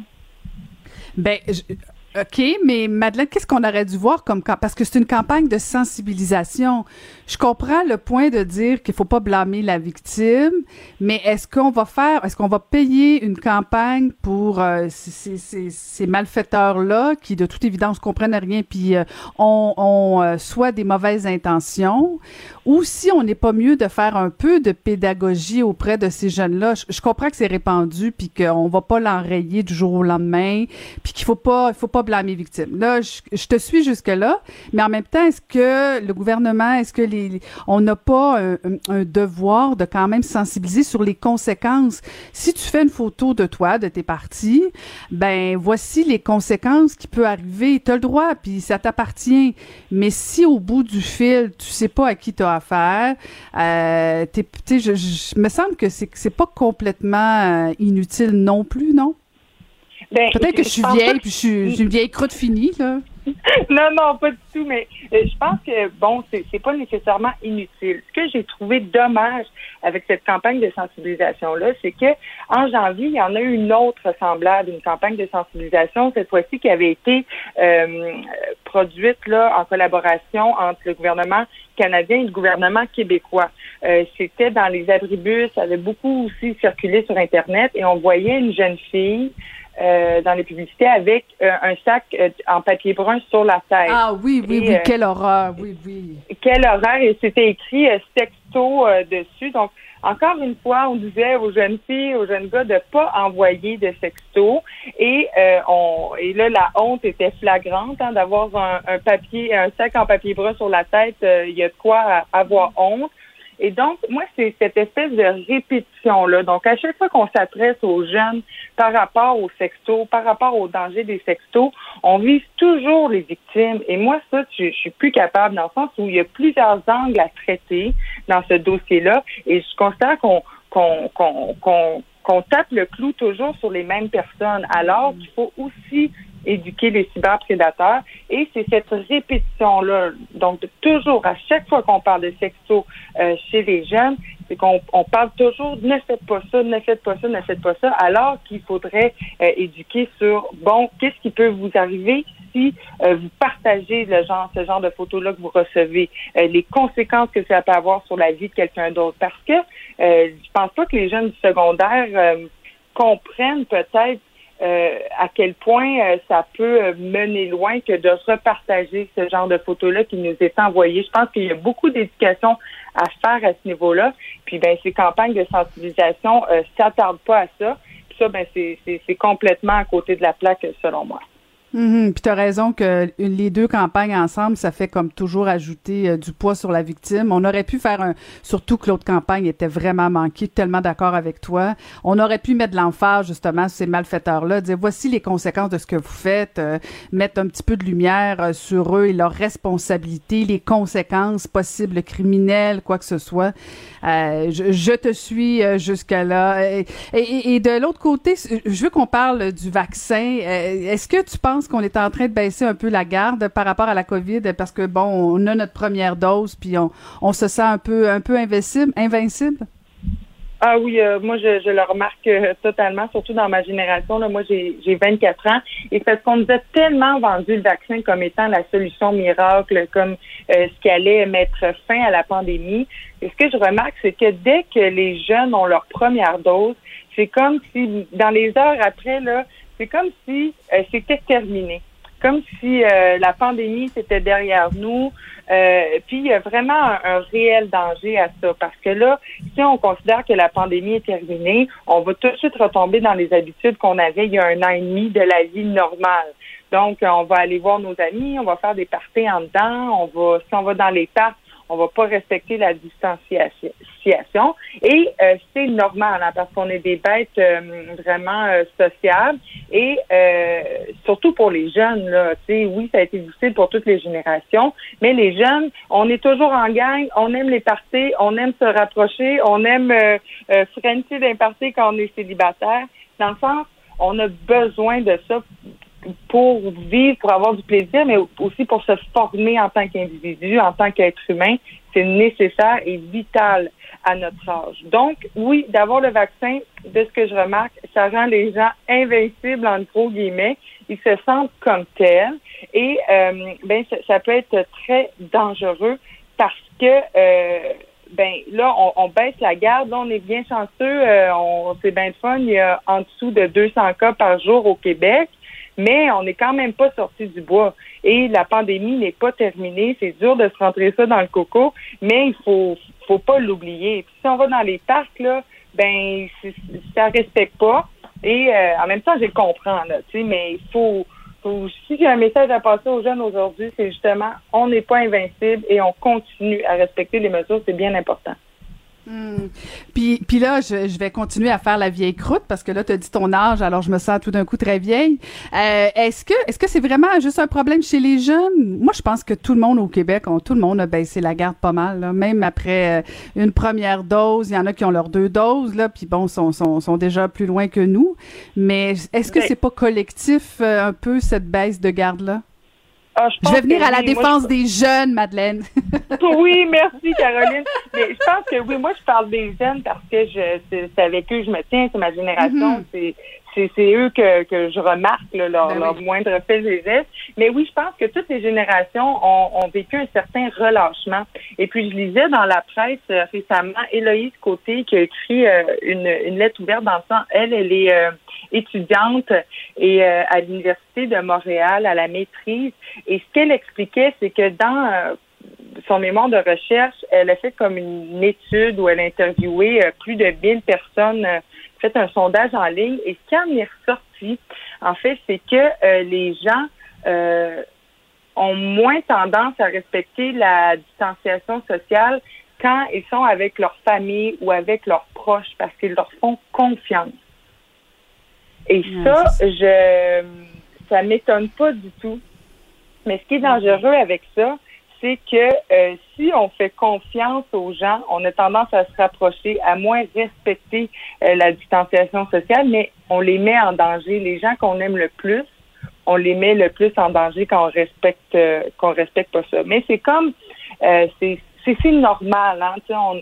C'est les gens qu'on n'a pas touchés pendant un an et demi, puis qu'on était habitués de toucher, qu'on était habitués d'embrasser, de se faire des accolades. Et puis là, ben, on, a l'impression qu'on peut le faire avec le beau temps dans les cours, dans les barbecues, dans les tasses, mais euh, que de faire ça, c'est de les mettre encore plus en danger, là, les personnes qu'on aime le plus au monde. Donc, c'est ce que cette étude-là relevait. Et j'ai trouvé ça euh, fort intéressant parce que euh, c'est ça qu'on comprend, que oui, c'est dans notre nature de vouloir se rapprocher, mais si on aime réellement notre famille, nos amis, nos proches, le meilleur, c'est de garder ses distances. Mais c'est difficile, je comprends. Ouais, c'est ça. On est tous un peu tannés, mais euh, merci euh, du rappel. Euh, on va rester vigilants. les vieux, les moins vieux, les plus jeunes, les moins jeunes.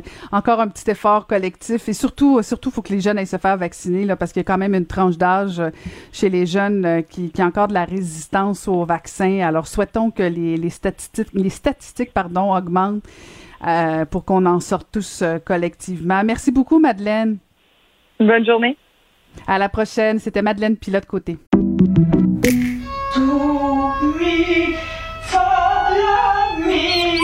Votre maison, c'est un espace où vous pouvez être vous-même.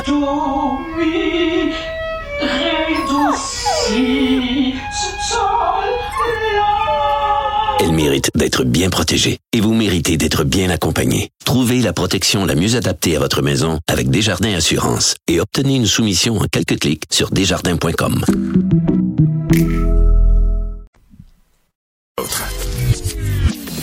Caroline Saint-Hilaire. Pas d'enveloppe brune, pas de lobbying. Juste de la vraie bonne radio, dans les règles de l'art. Cube Radio. On l'a vu, on l'a lu un peu partout. euh, La pandémie aurait amené des troubles anxieux à beaucoup de gens qui n'en avaient pas nécessairement avant. On va aller en parler avec euh, une psychologue qui est aussi euh, présidente de l'Ordre des psychologues du Québec, Dr Christine Groux. Bonjour, Dr Groux. Bonjour. Alors, est-ce que c'est vrai que euh, la pandémie a amené des troubles anxieux pour des gens qui n'en avaient pas, en tout cas, qui pensaient pas en avoir avant? Est-ce que c'est vraiment possible? Bien sûr que c'est possible. Il faut distinguer deux choses, par exemple. Hein? C'est-à-dire qu'il faut distinguer l'anxiété, euh, parce que la pandémie a rendu la majorité des gens plus anxieux euh, du trouble anxieux. Alors donc, euh, le- les chiffres sur la proportion de gens qui ont un trouble anxieux puis qui n'en avaient pas avant, euh, pour moi, ils sont pas encore précis. Mais ce qui est certain, c'est que oui, ça a pu euh, faire apparaître un trouble anxieux, ça a pu aggraver un trouble anxieux, puis ça a pu générer aussi beaucoup d'anxiété qui, sans être un problème de, de, de santé, euh, est un, un- cause un mal-être dans la vie parce que c'était une situation qui demandait énormément et qui demande encore beaucoup d'adaptation de toute façon.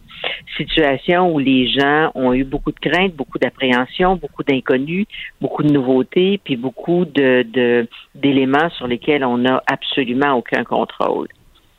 Alors, Dr. Gros, vous me, voyez venir avec ma question. euh, comment je peux savoir si mon trouble anxieux est un problème de, santé ou si c'est juste euh, passager? Comment je peux savoir que vraiment c'est un problème? Mais d'abord, pour, pour, pour avoir un diagnostic, il faut aller voir un professionnel qualifié pour établir ce diagnostic-là. Donc, euh, on on peut pas faire ça tout seul. C'est-à-dire, c'est très difficile de déterminer est-ce que finalement je corresponds aux critères d'un trouble anxieux ou pas. Mais ce qui nous amène à, à, à aller consulter, c'est quand ça va vraiment pas bien. C'est-à-dire que souvent, les signes qu'on va avoir, c'est je, je ne me sens plus fonctionnel ou encore euh, ma vie devient difficile, j'ai des changements marqués au niveau de mon comportement, j'ai des changements marqués au niveau de, de, de mon sommeil, par exemple. Euh, j'ai des. Parce que le trouble anxieux peut se manifester de différentes façons. Hein? C'est-à-dire que je, je- je n'arrive plus à sortir de chez moi puis à être confiante, ce qui est, ce qui est quand même une pandémie.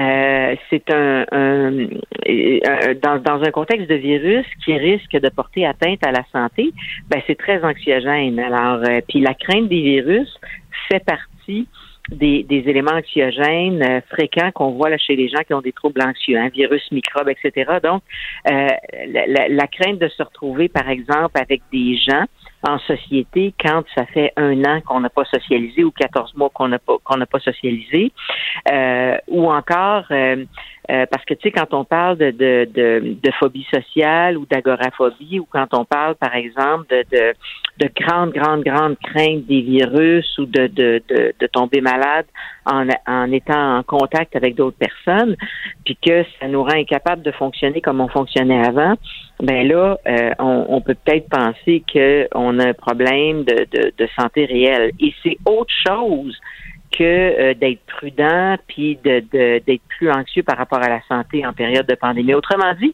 il y a une question de de gravité puis il y a une question d'intensité. Il y a aussi une question de durée des Mm. symptômes dans ce qui distingue le trouble versus l'anxiété normale ou qui fait partie de, de euh, non seulement de, la vie quotidienne, mais de la situation très particulière qu'on a vécue.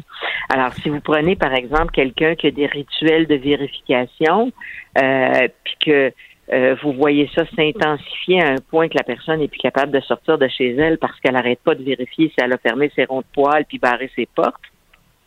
Ben, tu sais, à partir du moment où la personne est plus fonctionnelle, euh, puis que ça y prend 30 minutes à tous les jours à être capable de sortir de chez elle, ben là, on, on va avoir une personne souffrante, malheureuse, qui va faire souffrir son environnement.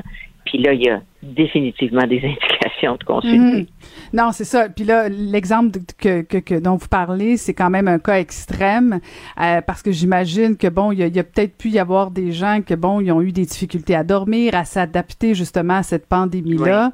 Euh, mais c'est ça. C'est en fait ma question, c'était plus de dire, ok, à quel moment, euh, je comprends bien là, si si je deviens un peu excessive, un peu extrême comme vous l'avez décrit, il me semble que c'est clair que j'ai besoin d'aide, mais est-ce qu'il y a des situations qui sont plus nuancées euh, où, bon, j'ai, j'ai, j'ai, j'ai j'ai souvent entendu ça, là, des boules dans l'estomac, j'ai de la misère à dormir, euh, euh, je suis plus nerveuse ou je, je, ou je me referme. Je lisais dans le journal cette dame qui, qui, qui, était une femme très sociable, mais qui, du jour au lendemain, a plus le goût de voir personne, elle a peur. À quel moment on dit, OK, là, faut, faut que tu consultes un psychologue, un psychiatre, un médecin de famille. Euh, c'est là où je me, je me dis, est-ce qu'on s'écoute un peu, on prend des, des moyens euh, de médecine un peu euh, de, de, de naturel de dire bon on va prendre soin de toi ça va passer ou à quel moment? Là ça devient un problème de santé il faut que je consulte. C'est l'élément déclencheur. c'est quand Justement, c'est quand ça passe pas. C'est-à-dire que, tu sais, moi, j'essaie toujours de dire aux gens qu'il faut pas médicaliser les, choses qui sont normales. C'est-à-dire, c'était normal d'être anxieux par rapport à la pandémie, c'était normal d'être inquiet par rapport à la santé. Puis l'anxiété peut prendre toutes sortes de formes parce que pour les gens, des fois, c'est juste dans les pensées. Tu sais, avoir peur, par exemple, qu'un malheur arrive ou toujours avoir l'impression qu'un malheur arrive. Tu vas chez le médecin, tu passes un examen, tu es convaincu qu'il va te trouver quelque chose. Ça aussi, ça fait partie de, de l'anxiété. Ça se manifeste de différentes façons. Mais, mais en fait, c'est justement quand, parce que tout le monde va avoir de temps à autre euh, une, une, une boule euh, dans, dans l'estomac. Tout le monde va avoir de temps à autre des difficultés de sommeil. Tout le monde va avoir des ruminations ou des craintes de quelque chose. Mais c'est quand il y a vraiment une disproportion entre la peur que j'ai ou le comportement que j'ai, puis le danger réel ou la probabilité que quelque chose arrive. Puis surtout, c'est quand c'est là tout le temps. Tu sais, c'est pas une journée de temps en temps, c'est là tout le temps. Ça ne me quitte pas, ça m'empêche de fonctionner, ça me rend malheureux. Ben là, on n'a pas besoin que ça soit là trois mois, là, tu sais. C'est-à-dire quand c'est là de façon euh, euh, continue, euh, je veux dire, à un moment donné, au bout de quelques semaines, on, on voit qu'il y a quelque chose qui fonctionne pas.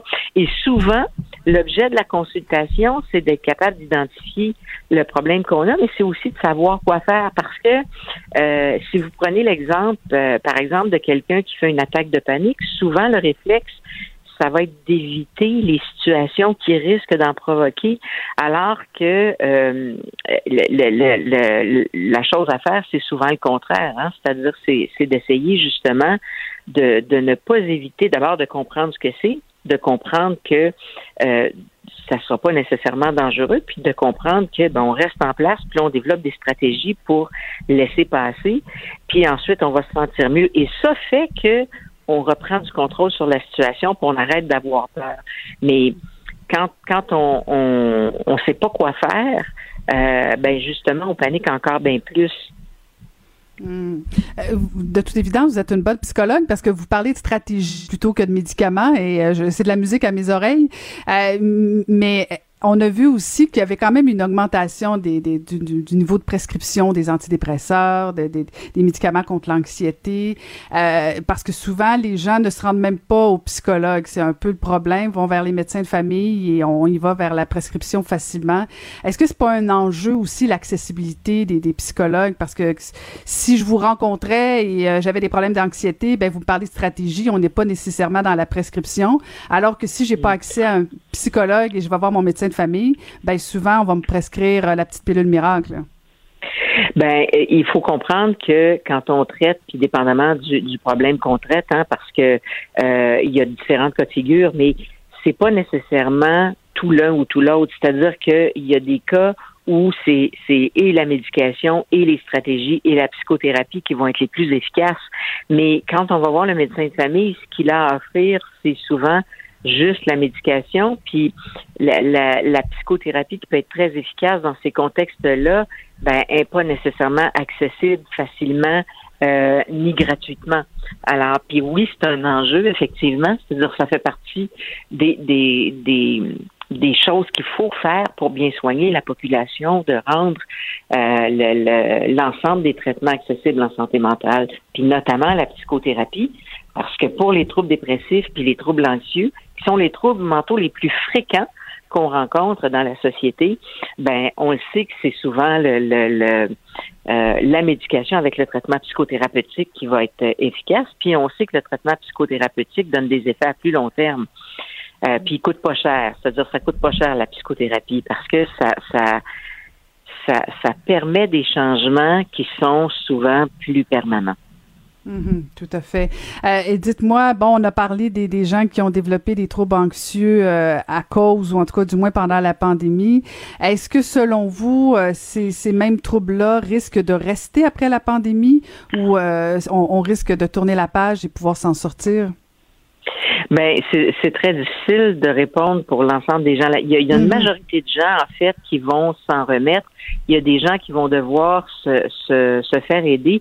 Mais c'est sûr que le- les, les symptômes psychologiques vont prendre plus de temps à disparaître que le virus lui-même. Puis ça, on l'a toujours dit.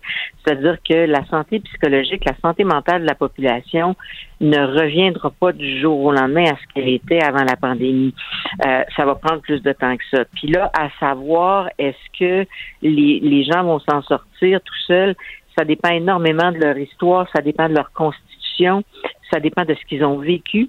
euh, pendant la pandémie, ça dépend de comment ils l'ont vécu. Mais tu sais, si vous prenez l'exemple de quelqu'un, par exemple, qui a perdu son travail puis qui a perdu des gens, qui a eu des problèmes de santé importants, qui qui qui, euh, qui a eu peur de pas être soigné, euh, l'anxiété va être va être plus importante que si vous avez vécu la pandémie confortable euh, dans votre salon puis heureux d'être en télétravail parce que vous, vous étiez dans un environnement euh, paisible. Alors on a tous vécu la pandémie, mais on l'a pas tous vécu avec la- le même background psychologique, puis on l'a pas tous vécu avec la même réserve au niveau de la santé mentale, puis on l'a pas tous vécu de la même, dans le même contexte non plus, ni euh, avec le même soutien psychosocial nécessairement. Donc, euh, mais, mais c'est sûr que collectivement, là, ben, les, les, l'anxiété, les troubles anxieux euh, vont avoir augmenté. Ça, c'est assez clair. Euh, et c'est certainement un des symptômes les plus augmentés, euh, suivis par les éléments dépressifs là, pendant la pandémie. On a tous vécu la même tempête, mais on n'avait pas tous euh, le même bateau euh, pour l'affronter. Euh, comme psychologue, êtes-vous inquiète sur, l'impact de la pandémie sur la santé mentale des Québécois? Ben, je, je, le suis depuis le début parce que c'est sûr que de toute façon, tu sais, la santé mentale des, de, la population, on, on avait du chemin à faire pour la traiter adéquatement avant la pandémie. La pandémie n'a fait que aggraver, si vous voulez, la situation. Ça ne veut pas dire que tout le monde va, va tomber malade, mais ça veut dire qu'il y a quand même beaucoup de gens qui vont moins bien qu'avant. Euh, et euh, il y a des gens qui vont même avoir du mal à se sortir un peu de, de, de l'état pandémique. Alors, il, il faut se pencher sur des solutions adéquates pour traiter la santé mentale de la population, celle des étudiants, celle des personnes vieillissantes, celle des jeunes, celle des gens qui auront perdu des gens euh, ou qui auront subi des grosses pertes, euh, et celle des personnes qui souffraient déjà de troubles mentaux euh, et qui ont peut-être connu des interruptions de service pendant la pandémie aussi. Mhm, excellent. Ben, merci beaucoup. Euh, je rappelle que vous êtes psychologue et présidente de l'Ordre des psychologues du Québec. Merci de nous avoir parlé, docteur Gros. Ça m'a fait plaisir. Mes récompenses Sonic, c'est le programme qui désire exaucer tous tes souhaits. C'est simple. Plus tu utilises ta carte du programme Mes récompenses Sonic durant les mois de mars et d'avril, meilleures sont tes chances de remporter 5000 dollars pour réaliser tes plus grandes folies. Visite l'une de nos stations Sonic et comble tes envies. Pour elle, les réponses sont aussi des questions. Vous écoutez Caroline Saint-Hilaire. Le, le commentaire de Danny Saint-Pierre, un chef pas comme les autres. Bonjour, Dany. Bonjour, Caroline. Content de te parler, Dany. On va parler euh, des restaurateurs. Est-ce que tu penses que les restaurateurs devraient avoir droit, eux aussi, à des subventions plutôt qu'à des prêts? Ben, moi, je pense que oui, mais j'avais une question à te poser en, en Ah non, non, non, c'est moi qui pose les questions. Ah bon, je pense qu'on peut discuter là, parce que euh, tu sais, en, en- en qualité d'ancienne politicienne, euh, j'ai Oui. une question de calcul politique à te, à te demander. OK. Quand on regarde les prêts qui ont été accordés aux restaurateurs, tu sais, jusqu'à puis pas juste aux restaurateurs, aux entreprises en général, on, on Mhm. parle de prêts jusqu'à une hauteur de 60 000 dollars qui sont remboursables euh, avant une certaine date et qui a un cadeau de 25% si on le fait à temps. Mais pour la plupart des restaurateurs puis des tenanciers de bars qui ont été contraints à rester fermés euh, pendant euh, au-delà d'un an, ben c'est un trou qui a été creusé, c'est des fonds de pension qui ont été perdus. Puis après ça, ben quand on, commence à aborder ça, on traite souvent comme des gens qui quémandent, qui euh, qui en ont eu assez déjà. Ben, c'est quand même l'hécatombe dans notre industrie. Ah, La question que je dois te poser, c'est quel calcul politique doit être fait pour savoir quand tu sacrifies ou pas une industrie? Ben, en fait, ouais. Excuse-moi, je te revire de bord, là, mais je suis tellement content de te parler oui. parce que c'est d'actualité aujourd'hui. Oui, oui, je réfléchis parce qu'en fait, tu vois, j'ai écrit dans, je prends mes notes en même temps que tu parlais, puis je me dis, à la base, déjà, ton, ta, ta prémisse, elle est mauvaise dans le sens qu'on devrait pas faire de calcul politique. En politique, Oui. on doit servir l'intérêt commun. Alors, J'entends. après, bon, première chose, mais excluons cette, cette nuance-là. Euh, eh, comment se fait-il qu'on réponde pas à cette... Écoute, je, je, je regardais ta question, puis je me disais, jamais un gouvernement va répondre à ça favorablement parce que vous êtes des privilégiés, même si on le sait que non. Même si on le sait que vous travaillez 7 jours sur 7, 24 heures sur 24. Moi, j'ai la fibre entrepreneuriale, puis à chaque fois j'ai le goût de partir à un restaurant, ça dure 5 minutes parce que je me dis non, je veux une qualité de vie. Euh, c'est la chose. Il y a deux choses qui nous ont manqué pendant trois choses. Les câlins de, de nos parents, nos enfants, nos amis. Très Mais fort. Les restaurants, les restaurants qui nous ont manqué. Euh, et, et- et- et la culture. La culture, les, les- Oui. c'est- Puis c'est les deux secteurs qu'on a le plus de difficultés à aider. Euh, je pense que c'est pas par calcul comme le fait que vous la perception d'après moi sur le plan politique et populaire, c'est que ce sont des gens qui réussissent bien en général. Ouais, je pense que tu as raison. Mais le problème avec tout ça, c'est que tout le monde s'est payé sauf nous, nos propriétaires, nos fournisseurs. Le gouvernement devient créancier euh, de la plupart de ces dettes-là. Puis après ça, on va voir euh, à tout bientôt, quand les mesures vont être relâchées, à quel point il va y avoir un trou dans l'industrie. Parce que quand tu as basé ton modèle d'affaires sur trois services, le matin, le midi, le soir, que tu n'es plus capable de recruter, que les salaires ont, flambé, euh, que les denrées ont augmenté, que le prix n'augmente pas, c'est clair que ça va être tough. En tout cas, moi, je regarde ça avec beaucoup d'attention parce que c'est mon industrie, mais je ne crois pas qu'on réalise à quel point la restauration et les bars, ce sont des endroits aussi où une main-d'œuvre qui ne fit pas habituellement euh, se retrouve dans des bateaux de pirates un peu plus tolérants, euh, où ils peuvent avoir une place, où ils peuvent être valorisés, ou des quartiers euh, comme le plateau Montréal, admettons, où il y a beaucoup de force euh, de travail dans ces industries-là, euh, où on les retrouve sans emploi par la suite, euh, ben, ils vont se retrouver avec des trous, je veux pas. J'ai perdu Dani? Je suis là. Ah, OK, je, je pensais que c'était... OK, j'ai peur de te perdre parce que c'est arrivé aujourd'hui. Ne t'inquiète Euh, pas, mais- je ne m'en vais pas de nulle part. Non, non, non, non, on n'a pas fini notre discussion sur les restaurateurs.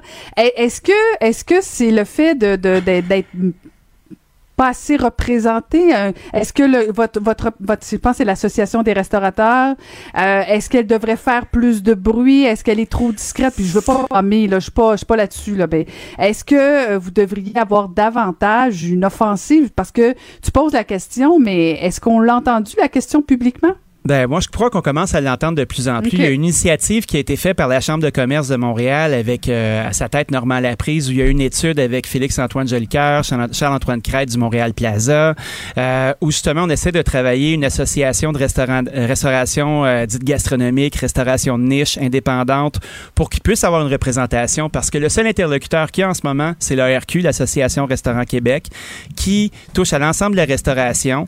Mais la restauration, ça peut être euh, une cafétéria, ça peut être euh, un casse-croûte, ça peut être un bistrot, ça peut être une chaîne, puis ça peut être un restaurant gastronomique. C'est très, très, très large. Moi, effectivement, je pense qu'il y a sous-représentation.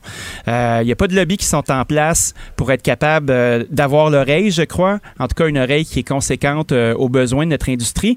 Et puis, quand on regarde des, endroits dans le monde qui se démarquent avec la restauration, on pense à, l'Espagne avec Barcelone et l'Avant-Garde, on pense à la Scandinavie avec Copenhague, Lima au Pérou. Ben, c'est tous des endroits où on penserait pas nécessairement aller à prime abord, mais la gastronomie est tellement forte que les gens réservent leur resto avant les hôtels. Donc, moi, je pense que si, euh, comme Tourisme Montréal se targue de vouloir euh, mettre en place Montréal comme la capitale gastronomique d'Amérique du Nord, ben, moi, je pense que ça coule de source. Ben écoute, je vais te faire un conseil pro bono, là, puis ça reste entre nous deux, là, mais tu, tu, tu, tu récolteras les fruits. Je pense que c'est exactement ça. Si à un moment donné, on parlait des restaurants, euh, bon, des, des, des restaurants de, de gastronomie, tout ça, euh, comme une valeur ajoutée au tourisme Oui. du Québec, au tourisme Montréal, euh, et je pense que c'est ça l'angle, de, de dire, bon, OK, on a, on a été lésé pendant la dernière année, parfait, on a avalé euh, ça de travers, euh, on se retrousse les manches, mais maintenant, quand vous allez faire la promotion du Québec à l'international, vous allez faire la promotion des restaurants. Euh, moi, c'est dans ce sens-là que je travaillerai un angle d'attaque pour qu'à un moment donné, parfait, on n'a pas eu ce qu'on voulait, on n'a pas eu beaucoup d'argent, on n'a pas eu de subvention, on n'a pas eu de soutien, puis même au contraire, on, s'est fait fermer constamment. Mhm. Ben là, maintenant, on va être les privilégiés des campagnes, des publicités. Il devrait y avoir un plan de match qui serait travaillé avec, euh, avec les restaurateurs puis le ministère du Tourisme ou le Tourisme Montréal. Tout à fait. Mais en tout cas, j'espère que notre secret va sortir à un moment donné. Ben oui. Merci, Écoute, madame. On, on- on va mettre ça, on va mettre ça dans un plan d'affaires, euh, Dani, puis on va faire de l'argent. Oh oui, Ah, je suis d'accord. On fait ça. Ah, c'est bon ça, c'est bon ça. Bon, puis sinon, on va parler de la malbouffe. Écoute, j'ai hâte de t'entendre là-dessus. Euh, toi, est-ce que tu penses qu'on doit taxer la malbouffe? Ben, je, suis un gros fan de Jamie Oliver. Puis, euh, depuis à peu près 2015, c'était une conversation qu'il y avait en Angleterre sur taxer le sucre. Parce que la malbouffe, je trouve que c'est euh, assez large comme univers. Hein? Euh, Est-ce que c'est la friture? Est-ce que c'est le pain? Est-ce que c'est un trop plein de lipides? Est-ce que c'est un manque de légumes? Puis, tout dépendant de la personne qui regarde la malbouffe, euh, ça peut s'interpréter de toutes sortes de façons. Puis, quand on regarde les ayatollahs de la charge nutritionnelle, moi, je me sens pas tout à fait en sécurité de voir des taxes apparaître sur quelque chose peu concret. Par contre, le sucre, ça, c'est une variable qu'on peut contrôler. Le sel aussi, mais le sucre, et c'est dommage, Jamie Oliver s'est mis à attaquer euh, de, de front euh, cette ce nouvel ennemi qui n'est plus le gras, mais bien le sucre. Puis en 2018, il y a une taxe qui a été capable de récolter 240 millions de pounds euh, juste sur le sucre, juste sur les boissons euh, à base de sucre. Puis la, variable était très simple. Dès que tu dépasses 8 grammes au 100 millilitres, il y a 24 pence au litre qui s'en va sur la taxation. Moi, je trouve que ça, c'est une mesure parce qu'il y a Patrick Mahoney qui a écrit une lettre d'opinion dans le Devoir ce matin euh, de l'organisme Courir en Estrie qui euh, parle de comorbidité, qui parle du fait que les gens se sont sédentarisés pendant euh, la pandémie. Puis, effectivement, il n'y a pas. Euh, Est-ce qu'une taxe sur le sucre pourrait aider à financer des saines habitudes de vie? Certainement. Moi, je pense que ça pourrait être très intéressant. Bon, ben là, l'ancienne politicienne va te dire ça n'arrivera pas. Évidemment. ça n'arrivera pas. Mais en fait, non, la taxe pourrait arriver. La taxe pourrait arriver, Dani. Mais le problème, c'est qu'est-ce qu'elle va aller aux saines habitudes de vie ou si elle va pas aller pour renflouer les coffres ou s'en aller ailleurs? Parce que moi, c'est toujours ça qui m'inquiète. Quand on fait une taxe pour quelque chose, ben habituellement ça sert pas toujours. On l'a vu la taxe sur le transport en commun finalement, ben on fait des routes, tout ça. Moi ce serait ça mon, mon inquiétude de dire OK, on taxe. Euh, puis puis l'autre inquiétude que j'aurais c'est euh, notamment puis là je je veux pas faire des généralités, mais il y a des déserts alimentaires dans plusieurs villes, non dans plusieurs quartiers de Montréal et là veux, veux pas tu taxes euh, la malbouffe, c'est souvent le seul le seul le seul accès que tu as pour avoir de la bouffe, c'est un dépanneur, puis c'est de la cochonnerie, puis c'est souvent des gens qui sont moins favorisés. Euh, je suis pas certaine qu'on s'en sort non plus là. Tu sais, je trouve que l'intention est noble, mais c'est pour des gens euh, qui sont plus à l'aise. Là, tu sais, c'est- c'est- Ben, c'est toujours le, le paradoxe bourgeois. Hein? C'est la même chose Ben pour oui. la- la- l'achat local, euh, qui est une lubie euh, citadine, où euh, c'est très ça. facile de vouloir acheter local puis de le privilégier quand tu fais euh, 200 000 dans ton revenu euh, familial. Fait que, Ouais, effectivement, quand tu te retrouves dans un désert alimentaire, c'est pas le même jeu. Ceci dit, euh, est-ce que tu as besoin de boire de la liqueur pour mener une belle vie ou tu pourrais avoir accès à de l'eau du robinet? Tu sais, s'il y a un- un- une taxe qui est prohibitive à ce niveau-là pour qu'on on soit capable au moins de stopper une partie de, de, de cette entrée de sucre qui est énorme, veut, veut pas, par, euh, par dose, ben, je pense que ça pourrait être un début. Tout à fait. Écoute, euh, écoute, je pense qu'on. Il y a du boulot, hein? On, on a, on a du boulot. Écoute, on a, on a bien des affaires à régler, Dani. Merci, toujours agréable. On écoute ton balado aussi, l'addition. Merci, Dani. Merci, bonjour. Pour une écoute en tout temps, ce commentaire de Danny Saint-Pierre est maintenant disponible dans la section balado de l'application et du site cube.radio, tout comme sa série balado L'Addition, un magazine sur la consommation et l'entrepreneuriat. Cube Radio. La chambre de Léo a été rénovée par un entrepreneur recommandé par Renault Assistance. Il a tout pris en main pour laisser les parents s'extasier devant leur petit Léo. Renault Assistance, on se dédie à l'espace le plus important de votre vie. Un message d'Espace pour Brio, une initiative de Desjardins. Ancienne mairesse de Longueuil, l'actualité. LGSN. Vous écoutez Caroline Saint-Hilaire, Cube Radio.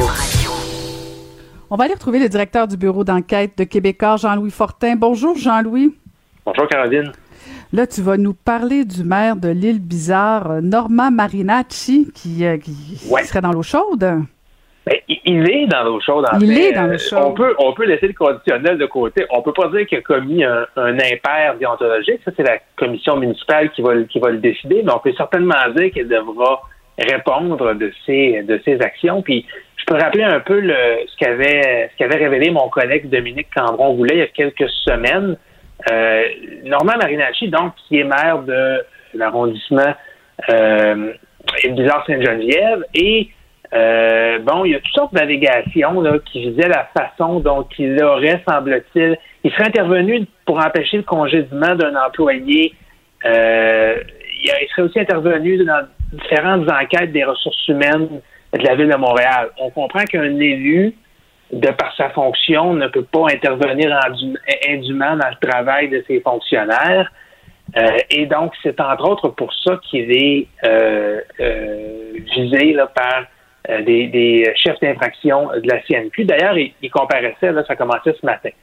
Alors, quand on. Puis Norman Marinacci est loin d'être le seul élu municipal au Québec hein, qui fait qui fait l'objet de, de constats d'infraction de la CMQ. Il y en a qui c'est plus grave que d'autres, mais actuellement, Caroline, au Québec, il y a 25 élus municipaux un peu partout. Là. Il y en a en Gaspésie, en Abitibi, en Montérégie, partout au Québec, qui sont cités en déontologie. Et ça soulève une question intéressante parce que là, à cinq mois des élections municipales, on sait, hein, les, partis politiques commencent à, se former, les candidats doivent annoncer leur couleur. Est-ce que tu te représentes? Tu y vas avec qui? Tu as connu ça quand tu étais, mm-hmm. en, politique municipale? Et pour Valérie Plante, c'est bon, c'est un peu une question épineuse là. Qu'est-ce qu'on qu'est-ce qu'on fait avec un, maire d'arrondissement qui a été élu sous les couleurs de notre formation politique, donc Projet Montréal, qui bon, il y a des il pourrait se faire taper ses doigts, pourrait se faire sanctionner dans les prochaines semaines, prochains mois. Est-ce qu'on le garde? Est-ce qu'on lui permet d'avoir sa, photo sur les pancartes? Est-ce qu'au contraire, on s'en dissocie? C'est j'ai l'impression qu'on n'a jamais parlé autant d'éthique, euh, je dirais, dans, probablement depuis les dernières élections, qu'au cours des, dernières semaines. entre autres, notre bureau d'enquête, on a révélé plusieurs histoires d'élus un petit peu à la, à la, morale élastique, entre guillemets. Puis là, je pense que il y, en a qui devront se positionner. Est-ce qu'on permet à ces gens-là de se représenter? Ben, puis ça va en dire long aussi sur les chefs de parti ou les candidats à la mairie, euh, parce que bon, euh, on pourrait se, on peut prendre deux positions, euh, Jean-Louis, de dire, bon, ben par exemple, tu as été suspendu, il a payé pour son péché, disons ça comme ça. maintenant, il pourrait dire, ben je vais aller voir la population et demander quand même un appui. Et là, c'est la population qui jugera. Ça pourrait être la première voie, mais en même temps, ça peut aussi être de dire, ben moi, comme candidate à la mairie, je ne veux pas de gens qui ont enfreint le code d'éthique, euh, qui ont été suspendus, et je fais, euh, j'efface l'ardoise et je, veux des gens qui euh, qui sont vierges au plan de l'éthique. Ça en dit long, je, je pense, sur le plan politique de la posture de Valérie Plante ou tout autre candidat à la mairie. Ben, Valérie Plante n'a pas pris sa décision encore. Puis je pense qu'il y, a un certain arbitrage à faire au niveau de la gravité des infractions alléguées. Bon, par exemple, Norman Marinachi n'était pas l'objet d'accusations criminelles. Si elle est accusée de, fraude, de corruption, là, je pense qu'on n'en parlerait même pas. Euh, avant même que l'affaire soit tranchée, je pense pas qu'un parti politique accepterait, surtout avec une campagne électorale qui, qui s'amorce, de s'associer avec un individu comme ça. Là, on parle d'une faute alléguée qui est quand même beaucoup moins grave. Bon, l'ingérence. Il y a effectivement un article du Code d'éthique qui, qui interdirait de, faire euh, ce, qui lui est reproché, mais somme toute, bon, il y, a une certaine gradation. Euh, je pourrais faire la, comparaison aussi avec, euh, on sait que Denis Coderre, par exemple, récemment, a exclu Ali Nestor de son parti. Là. Ali Nestor, qui était son, entraîneur de boxe, puis bon, il voulait se présenter en politique. Oui, pas de problème. Let's go. Ali Nestor, qui est quand même assez connu. Puis dans les euh, dans les semaines suivantes, à la mi-mai, Ali Nestor a dû retirer sa candidature après que nos collègues de TVA aient révélé qu'il faisait euh, l'objet d'une plainte pour une agression sexuelle alléguée, des voies de fait également. Alors là, même si on est encore à, l'objet de l'enquête ou de la plainte, ça reste assez grave comme allégation. évidemment, il est, innocent jusqu'à preuve du contraire devant un tribunal, mais on comprend que au niveau de l'image, il y a quand même une, on, on, parle pas de la même chose ici.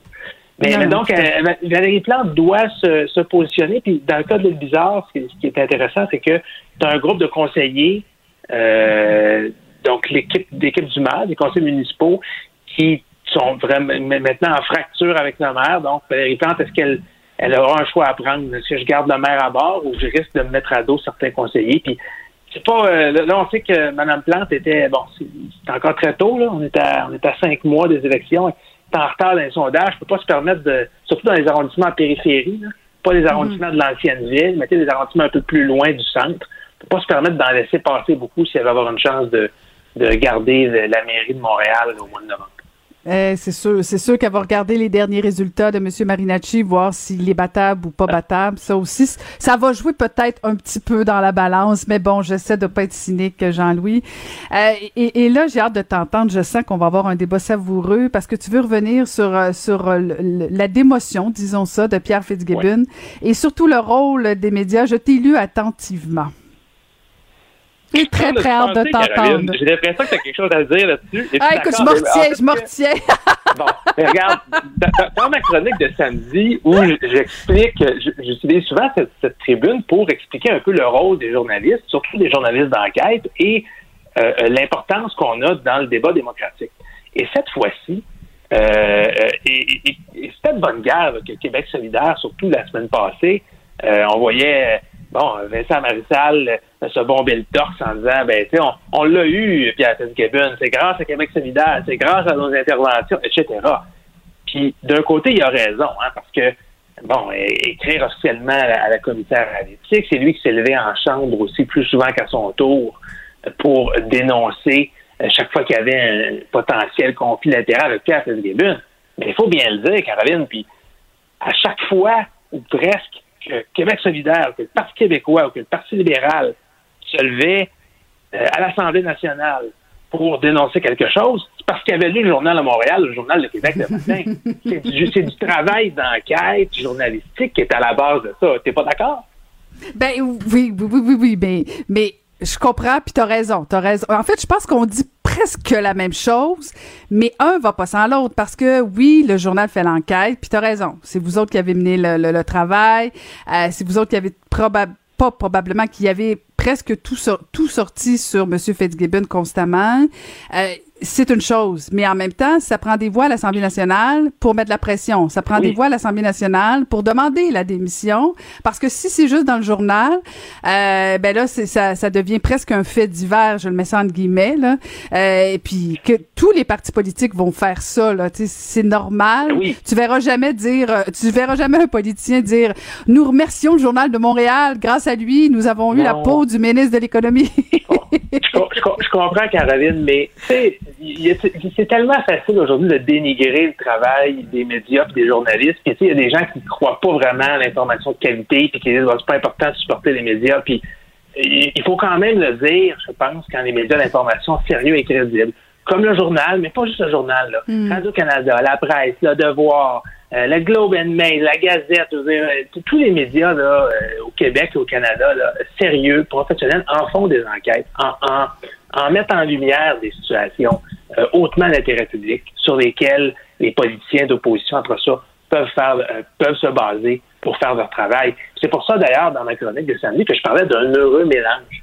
Hein, c'est pas de faire du, du triomphalisme que de dire, ben, grâce au rôle qu'ont joué des journalistes d'enquête, euh, qui ne sont pas partisans, hein, il faut bien le dire, mes collègues, surtout Alexandre là, qui a signé plusieurs des articles sur Pierre Fitzgibbon dans les, dans les dernières semaines, les derniers mois, euh, il, aurait écrit, s'il avait eu des allégations de telle nature avec quelqu'un de peu importe le parti politique, l'affiliation, euh, alors, et- et qu'ensuite ça nourrisse la vie politique, qu'ensuite ça nourrisse la vie démocratique, ben il n'y a pas de problème. Dans le fond, euh, comme tu dis, on, on, on, pense à peu près la même chose. Oui, mais parce qu'en fait, j'ai été l'autre côté, puis euh, je, je comprends très bien. Puis là, je suis du côté des médias. Mais tu sais, tu parles euh, de, de- du fait qu'on qu'on n'aime pas toujours les journalistes, les médias ont mauvaise presse, tout ça. Je vais te le dire, les, les politiciens, eux autres aussi, là, je veux dire, c'est pas plus facile. Mais effectivement, je pense que c'est un jeu d'équilibre. Euh, mais ça me fait ça me fait très sourire parce que je me souviens pas combien de fois, à l'époque, au Bloc québécois, on écrivait « Grâce au Bloc québécois, nous avons eu la, la démission de telle personne », alors que c'était souvent, par exemple, euh, un journal qui avait sorti une nouvelle, mais c'est ça, le, le- un parti politique, un député ou un ministre, peu importe, ben relaie l'histoire qui est sortie dans le journal. Les médias ont des ont des euh, ont des euh, ont des moyens que, que des élus ont pas nécessairement en termes de recherche, tout ça. Mais euh, effectivement, j'imagine de ta perspective, ça t'a fait sourire parce que vous le savez, vous autres, le travail qu'il y a derrière justement toutes ces enquêtes-là. Euh, vous en faites 3000, euh, ils sortent pas toujours dans le journal, euh, ils sont pas toujours de même niveau, puis tout ça. Donc, c'est beaucoup, beaucoup de travail. Nous, on lit, on lit, on lit l'enquête, mais souvent, les journalistes ont passé des jours et des jours à travailler ça. Euh, C'est oui. effectivement un, un rappel important sur la nature du travail que les journalistes font. Oui, à travailler dans l'ombre. Puis d'un autre côté, je te cacherai pas, Caroline, hein, quand, quand une nouvelle, quand une enquête qu'on sort est reprise comme ça par des parties, on est bien content aussi d'un point de vue média parce que justement, les heures, les jours, les semaines de travail qu'on a passées sont pas restés en vain. C'est rien qu'on aime plus le matin de voir que ah, ben, notre nouvelle s'est jasée, puis la première question à l'Assemblée nationale d'opposition apporte là-dessus, puis alors on est bien content aussi. Notre travail est, est reconnu. Donc, je pense que les, des deux côtés, euh, euh, euh, il y, a, il y a du positif à, à- à tirer de ça. Puis c'est, c'est guillemets, là, c'est la game. Puis quand la CAQ était dans l'opposition, ben, il faisait la même chose. Il prenait ce qu'il avait lu dans le journal ou euh, entendu, entendu à la télévision, puis portait ça euh, dans, devant les instances officielles, en l'occurrence cette fois-ci une plainte au commissaire à l'éthique. Donc c'est de bonne guerre qu'aujourd'hui, par exemple, le Parti libéral qui a longtemps été au pouvoir fasse ce jeu-là euh, dans, dans, dans l'opposition. Puis je, je, je pense que, bon, pour Vincent Marissal, pour Québec solidaire, euh, euh, c'est tout à fait, je veux dire, c'est j'aurais probablement fait la même chose si j'étais à leur place. On peut quand même euh, euh, souligner le fait qu'ils ils n'ont pas ils n'ont pas lâché le morceau. Euh, ils ont multiplié les plaintes, puis voilà, ils ont obtenu ils ont obtenu un résultat. Mhm, tout à fait, tout à fait.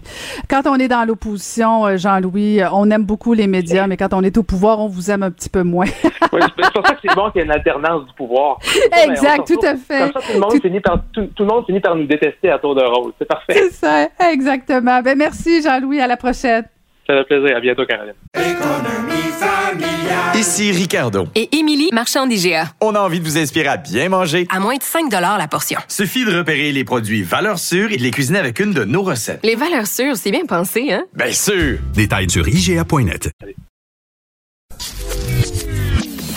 Caroline Saint-Hilaire. Elle a des antennes partout dans les coulisses de la politique. Cube Radio. Bonjour, Alexandre. Salut, Caroline. Content de te parler, Alexandre, parce qu'en plus, aujourd'hui, tu sors ton balado sur les théories du complot et ça va s'appeler Ce n'est qu'une théorie. Oui, ça fait plusieurs mois là, déjà que je travaille là-dessus, fait que je suis bien, bien, bien, bien content de pouvoir présenter ça aujourd'hui. Euh, trois épisodes déjà là, qui sont disponibles aujourd'hui. Il y en a quatre autres à venir dans les prochaines semaines. Puis c'est vraiment un balado dans lequel je, démystifie avec des experts euh, toutes sortes de théories du complot dont on entend plus ou moins parler. Euh, disons que c'est quand même d'époque en ce moment la désinformation. Donc euh, j'espère aider les gens à y voir plus clair en écoutant ça.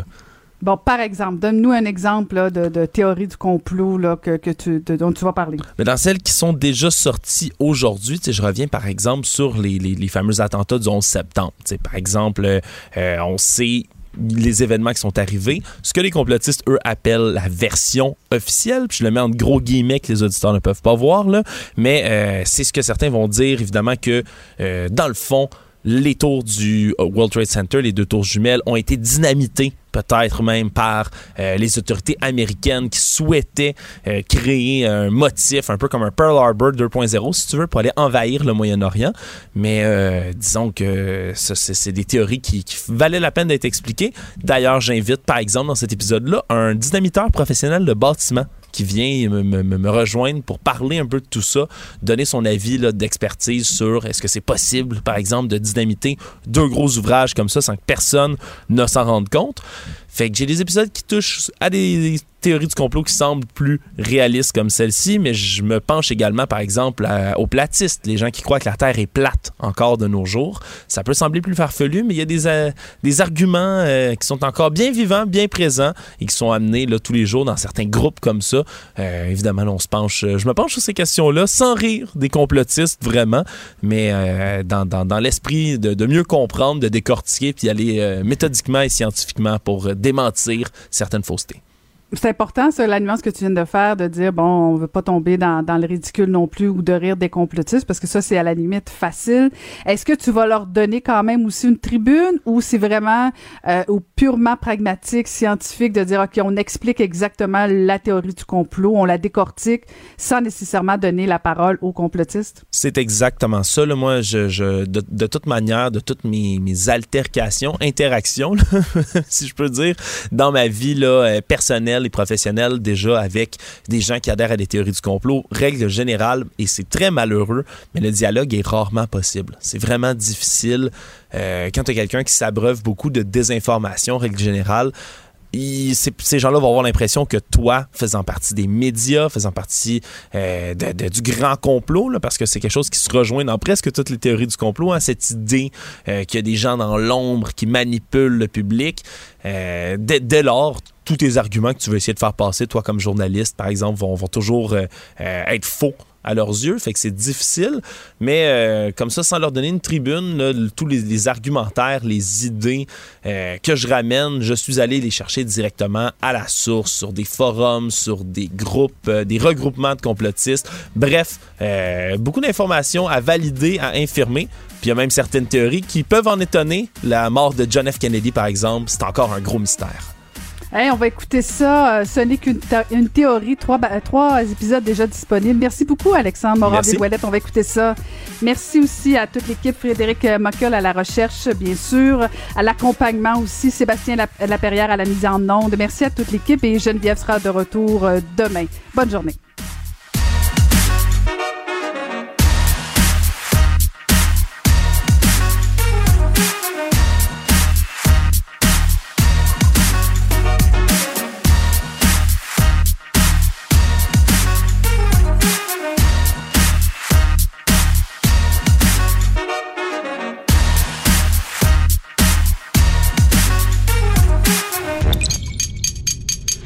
Radio.